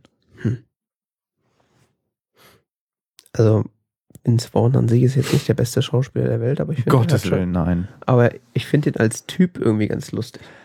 Ja, der Typ ist auch irgendwie, also der, den er da darstellt, der ist auch irgendwie ganz sympathisch so. Ja. Also es gab zum Beispiel. Der ist irgendwie so, in den kann man sich so gerade so äh, irgendwie noch so reinversetzen so. Also es gab ja zum Beispiel den Film Trennung mit Hindernissen mit Jennifer Aniston. Der war zum Beispiel ganz lustig. Mhm. Oder äh, die Hochzeitscrasher mit Owen Wilson. Ja, den fand ich ganz okay. Das war auch super hohl, der Film. Aber halt gerade so hohl, dass er noch lustig ist. Es ist. Die Hochzeitscrasher ist, glaube ich, ein Film, den könnte ich mir sogar noch mal angucken. Ja, Hochzeits Delivery Man, nein. Der ist einfach zu inhaltslos dafür.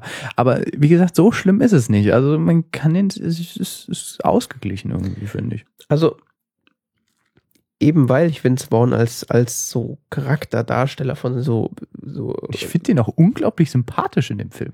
von Komödien, weil ich ihn so interessant finde, in dem dann gucke ich auch immer, was gibt's denn an neuen Filmen mit Vince Vaughn? Echt? Tatsächlich. Geil. Also ich bin jetzt nicht irgendwie da Fan von oder so, aber weil da kommt dann immer mal wieder ein Film, der ist dann ganz lustig. So, man muss ja auch immer mal lustige Filme gucken. Ja. Aber als ich den, Fil den Trailer zu Delivery Man geguckt habe, das war echt so. Nee. Ich habe keine Ahnung, wie ich auf die Idee kam, den zu gucken. Ich habe noch viele andere gute Filme auf der Liste, die ich gucken möchte. Und Ja. ich möchte ja gern den Budapest Hotel Film da gucken von, von Wes Anderson. Hast du die anderen Filme von dem gesehen? Keine Ahnung. Nenn mal welche. Äh, der mit dem Fuchs? What does the fox say? Hm. Keine Ahnung. Also, Bin in Regisseuren ganz schlecht. Rushmore? Nicht. Oh Gott. The Royal Tenenbaums? Nope. Die Tiefseetaucher? Nope. Darjeeling Limited? Nope. Der fantastische Mr. Fox? Nope. Moonrise Kingdom? Nee. Du hast ganz viel nachzuholen. Ja, das sind die, die Schauspieler, die immer wieder mit ihm spielen. Zum Beispiel kennt man davon Adrian Brody, kennt man ganz gut, Willem Dafoe, Jeff Goldblum, Bill Murray. Bill Murray kommt, glaube ich, in jedem seiner Filme, ja, fast allen seiner Filme vor. Außer im ersten. Okay. Jason Schwartzman kommt regelmäßig vor. Ja, Tilda Swinton in den neuesten, genau. Owen Wilson kommt eigentlich immer vor. Und Andrew Wilson und Luke Wilson sind die mit dem verwandt. Sieht nicht so aus. Jüngster Söhne. Seine Brüder sind die Schauspieler Andrew und Owen Wilson. Hm. Andrew und Luke Wilson, die Brüder von Owen Wilson. Okay. Geil. Wusste ich auch nicht so. Ähm, das sind, das ist, äh, das ist famos. Also Diese, das ist, äh, der Typ, der macht so, so ein Gesamtkunstwerk. So ein bisschen wie Coppola oder so. Mhm. Bloß halt eine ganz andere Richtung. Sehr, sehr einzigartige Filme, die wirklich so ein, der definiert so einen, so einen eigenen Stil. Okay. Das fängt irgendwie mit Rushmore an, du- durchgeknallt, der hier noch aufgeführt, den kenne ich gar nicht. Ähm, das fängt so mit Rushmore an, Royal Tenenbaums, das ist vollkommen abgedreht. Wirklich so vollkommen Bananen, diese Filme. Mhm. Aber irgendwie faszinierend, finde ich zumindest, wenn du, wenn du auf, wenn du wirklich so auf Filmkunst stehst, also es ist keine, es sind keine, keine avantgardistischen Kunstfilme, also es ist nicht so, weiß ich nicht, nicht schwarz-weiß in Paris, die rauchen und haben Sex, sondern ähm, was? Nix. Das Ist doch so, oder? ja. Ja. Nee, trink nur Kaffee, Entschuldigung. Ähm, Rotwein. oder Rotwein. Wechselweise. Ähm, nee, das sind so bunte Filme, also wirklich häufig fa farbintensiv irgendwie und die Storys sind durchdacht und komplex und die, die, die Kam Kameraführung ist irgendwie eigenartig und äh, Mhm. Es ist, es ist einfach irgendwie faszinierend. Also ich habe irgendwie so alle Filme von davon gesehen in dieser Reihe, so irgendwie so, aber von Film zu Film ist so meine Begeisterung für diese, für diese, für diese Arbeit gestiegen. Mhm. Also zumindest der Ich mein- Name Darjeeling Limited sagt mir irgendwas. Du musst denken, dass Fantastic Mr. Fox ist ein, ein, ein, ähm, äh, wie heißt das, ein Stop-Motion-Animationsfilm. Das haben die Puppen gedreht. Ja. Ja, aber es funktioniert. Das ist geil. Das ist cool. Das ist total durchgeknallt. So wie Moonrise Kingdom. Filmkomödie, ja, so muss man es auch bezeichnen. Das ist so, das ist so ein, so ein ganz eigenartiger Stil. Und ist das irgendwie lustig, traurig? Ja, Moonrise Kingdom ist komisch, ja. Grand Budapest Hotel so ist, ist auch so, ist auch komisch, soweit ich das bisher mitbekommen habe. Was sind, die, die Filme, die sind alle, die sind nicht so richtig ernst, Ja. aber die sind alle irgendwie komisch. Die, sind- die, die sind jetzt nicht so bitter ernst, sondern die sind wirklich komisch. Die Tiefseetaucher, äh, da ist, vor allen Dingen meistens hat Bill Murray die Hauptrolle, ja. Das ist ja eigentlich was Gutes.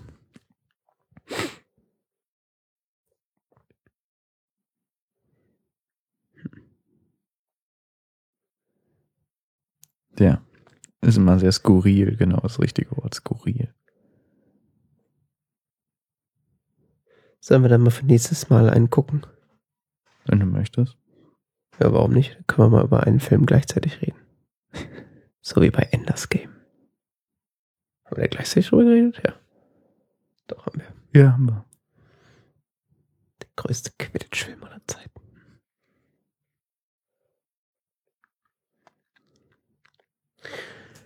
Okay.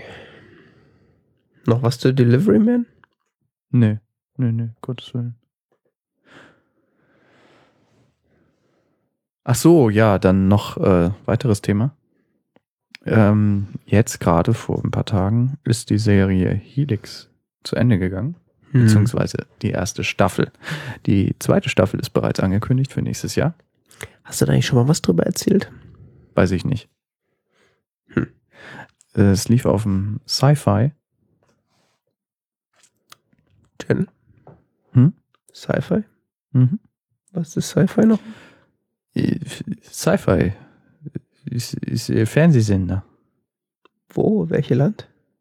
Äh, äh, Bay TV. Wo? Welche Land? Deutschland, äh, äh, USA. Und vielleicht auch noch andere Länder. Ich habe keine Ahnung, was weiß ich. Auf jeden Fall gibt es das auch im deutschen Pay-TV. Hier steht, und im deutschen Pay-TV startet es am 10. April. Mhm. Auf Sci-Fi. Ähm, Im amerikanischen Fernsehen ist es jetzt gerade zu Ende gegangen. Ja. Siehst du hier 7,3 haben sie auf IMDb, das ist schon ganz okay. Ähm, es geht im weitesten Sinne darum, dass auf einer, auf einer Forschungsstation in der Antarktis bricht eine, ich glaube zumindest Antarktis, bin mir gar nicht sicher. Was sagt es? Irgendwo im Eis. An einem Pol. An einem der beiden Pole. ich glaube, es ist der Südpol. Ähm, ja, ja, doch, doch, es ist der Südpol. Ähm, bricht eine, eine obskure Seuche aus. Und das CDC, also das Center for Disease Control, ähm, so quasi die amerikanische, ähm, das amerikanische Gesundheitsamt wird gerufen, Mhm. ähm, zu helfen, die, die, die Seuche einzudämmen. Ja. Und zwar hat, oder beziehungsweise diese komische Seuche hat, glaube ich, bisher ein Patient. äh, Und zwar ist das der Bruder eines der Mitarbeiter des CDCs. Wie sich dann herausstellt. Ähm, diese Seuche, äh, wie sich dann weiterhin entwickelt, ist äußerst aggressiv, verwandelt ihre, verwandelt die, die, äh, diejenigen, die es haben, in geradezu äh, äh, furchtbare Monster Mhm. die äh, nichts weiter im Sinn zu haben scheinen, als die Seuche vorzutragen. Okay. Es ist äh, letztlich aber dann äh, so ein bisschen wie Zombies vegetieren. Mhm. Ähm und äh, hinter dem Ganzen steht natürlich ein böser, großer Konzern, Natürlich. Der diese Forschungsstation eigentlich betreibt und äh, da entwickeln sich, spinnen sich gewaltige Fäden drumherum und da werden dann ähm, so nach der Hälfte der Staffel plötzlich Dinge aufgelegt, wo so, oh, also das, das, das wird dann noch viel größer und das reicht weit über diese Forschungsstation hinaus. Es ist eine, irgendwie am Anfang hat mich, sie sehe, so, warum gucke ich das eigentlich? Also irgendwie so wirklich gepackt hat's mich nicht, aber irgendwie so wirklich losgelassen hat's mich auch nicht. Also so eine Science-Fiction-Serie spielt, glaube ich, so leicht in der Zukunft oder in der Gegenwart. Das sind da sehr diese, diese, ähm, diese äh, Krankheit, die da entwickelt wird, die ist schon, schon, schon sehr obskur und äh, Hm. es ist, es ist vor allen Dingen ein Spiel, was zwischen ähm, dann zwischen diesen verschiedenen beteiligten Personen sich entwickelt, äh, was die wiederum alle für Hintergründe haben, beziehungsweise ja nicht so, nicht so wie Lost, so im Sinne von, von Flashbacks oder so, sondern einfach, dass sich da so, so ein, so ein Personenkomplex entwickelt, gell, also. Du hast äh, sehr viele, hast verschiedene Personen auf einem begrenzten Haufen und dann mit dieser Bedrohung, was sich da so raus entwickelt, beziehungsweise was dann kommt dann noch äh, verschiedene Hintergründe im Laufe der Zeit heraus und äh, Ja. es wird dann mit der Zeit echt spannend. Also eigentlich eine Zombie-Serie. Nee, das mit dem Zombie-Ding, das, das steht nicht mal so im Vordergrund. Also ein paar Folgen über ist das so das Hauptthema, aber das flacht dann wieder ab. Das mit, es geht dann mehr um generell das Seuchen und sowas und, Mhm. und was so mit Biotechnologie möglich ist beim Menschen und Ja. Machtfragen und äh, persönliche Verhältnisse und Emotionen und ach, alles Mögliche. Ist irgendwie schwierig zu beschreiben. Vielleicht war ich dann auch die ganze Zeit nicht so sicher, warum ich das eigentlich gucke. Okay.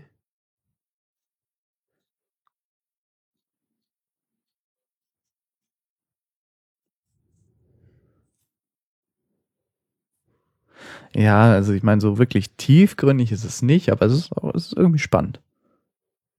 Okay, und spielen da irgendwelche Leute mit, die man kennt? Ja, ich glaube nicht. Jetzt so Billy Campbell. Der Name kommt mir bekannt vor. Und Hiroyuki Sanada. Das sind so die Hauptrollen. So bekannt, dass ich mein Foto in der Wikipedia habe.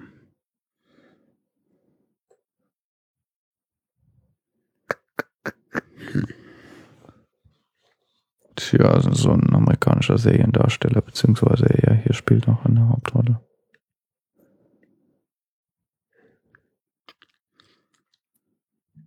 Der ist gut. Ah, der hat in Lost mitgespielt. Und Last Samurai und Lotta, so Okay. japanischer Film- und Bühnenschauspieler. Ja, der ist echt gut.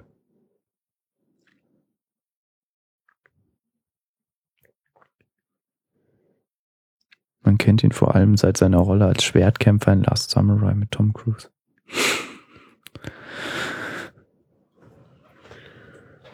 Helix. Siehst du, der ist auch Member of Order of the British Empire. Achso, ich dachte Member of the Chinese Society of irgendwas. weil er als erster Japaner den Hofnarren in der englischen Produktion von König Lear mit der Royal Shakespeare Company gespielt hat.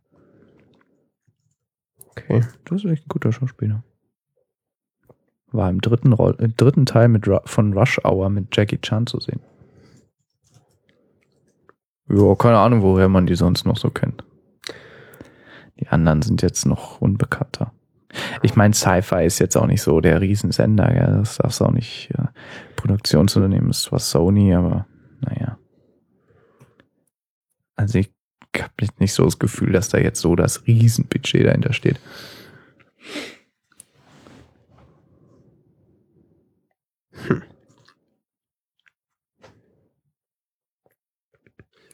Aber ich mag halt Sci-Fi. Also ich mag Science Fiction. Ist das denn an sich auch äh, wirklich Science Fiction? Ich meine, bisher.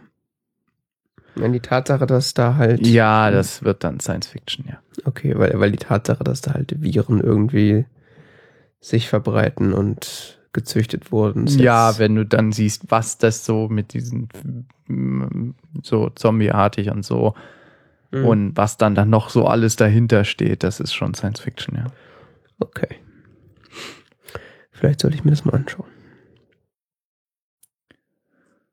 Wie schreibt Sci-Fi hier, alles beginnt mit einem Notruf aus der im internationalen Gebiet der Arktis liegenden und daher kaum regulierten Forschungseinrichtung. Das führt dazu, dass der Leiter der amerikanischen Gesundheitsbehörde, Dr. Alan Farragut, mit seinem Team aus Wissenschaftlern zur Station gelangt. Sein Bruder Peter, ebenfalls Mediziner und Forscher, wurde von einem Virus befallen.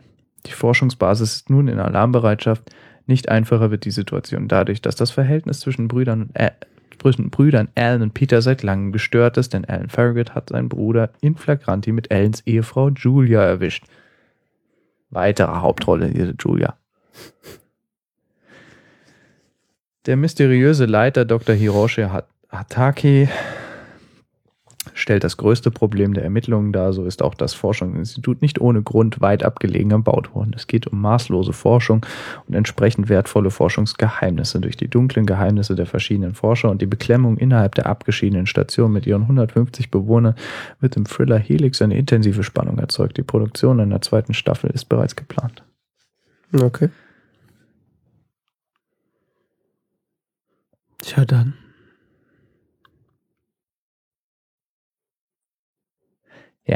Intensives Kammerspiel. Intensives Kammerspiel. Ja, genau. Okay. So viel dazu. So viel dazu. Die Stimme ist weg. Ist Ja. auch reichlich warm hier drin. Das heißt, es war's jetzt mit T-Zeit Talk Radio für diese Woche und mit Nummer, Ausgabe Nummer 104. Man findet uns wie immer auf der Webseite tzeit.org. Dort kann man auch gucken, ob man uns live hören kann unter tzeit.org slash live beziehungsweise unter tzeit.org. Des Weiteren findet sich dort äh, Flatter-Button, PayPal-Button, was man halt so braucht heutzutage. Äh, Facebook-Button, Oh je. Ja, stimmt. sofern nicht geblockt.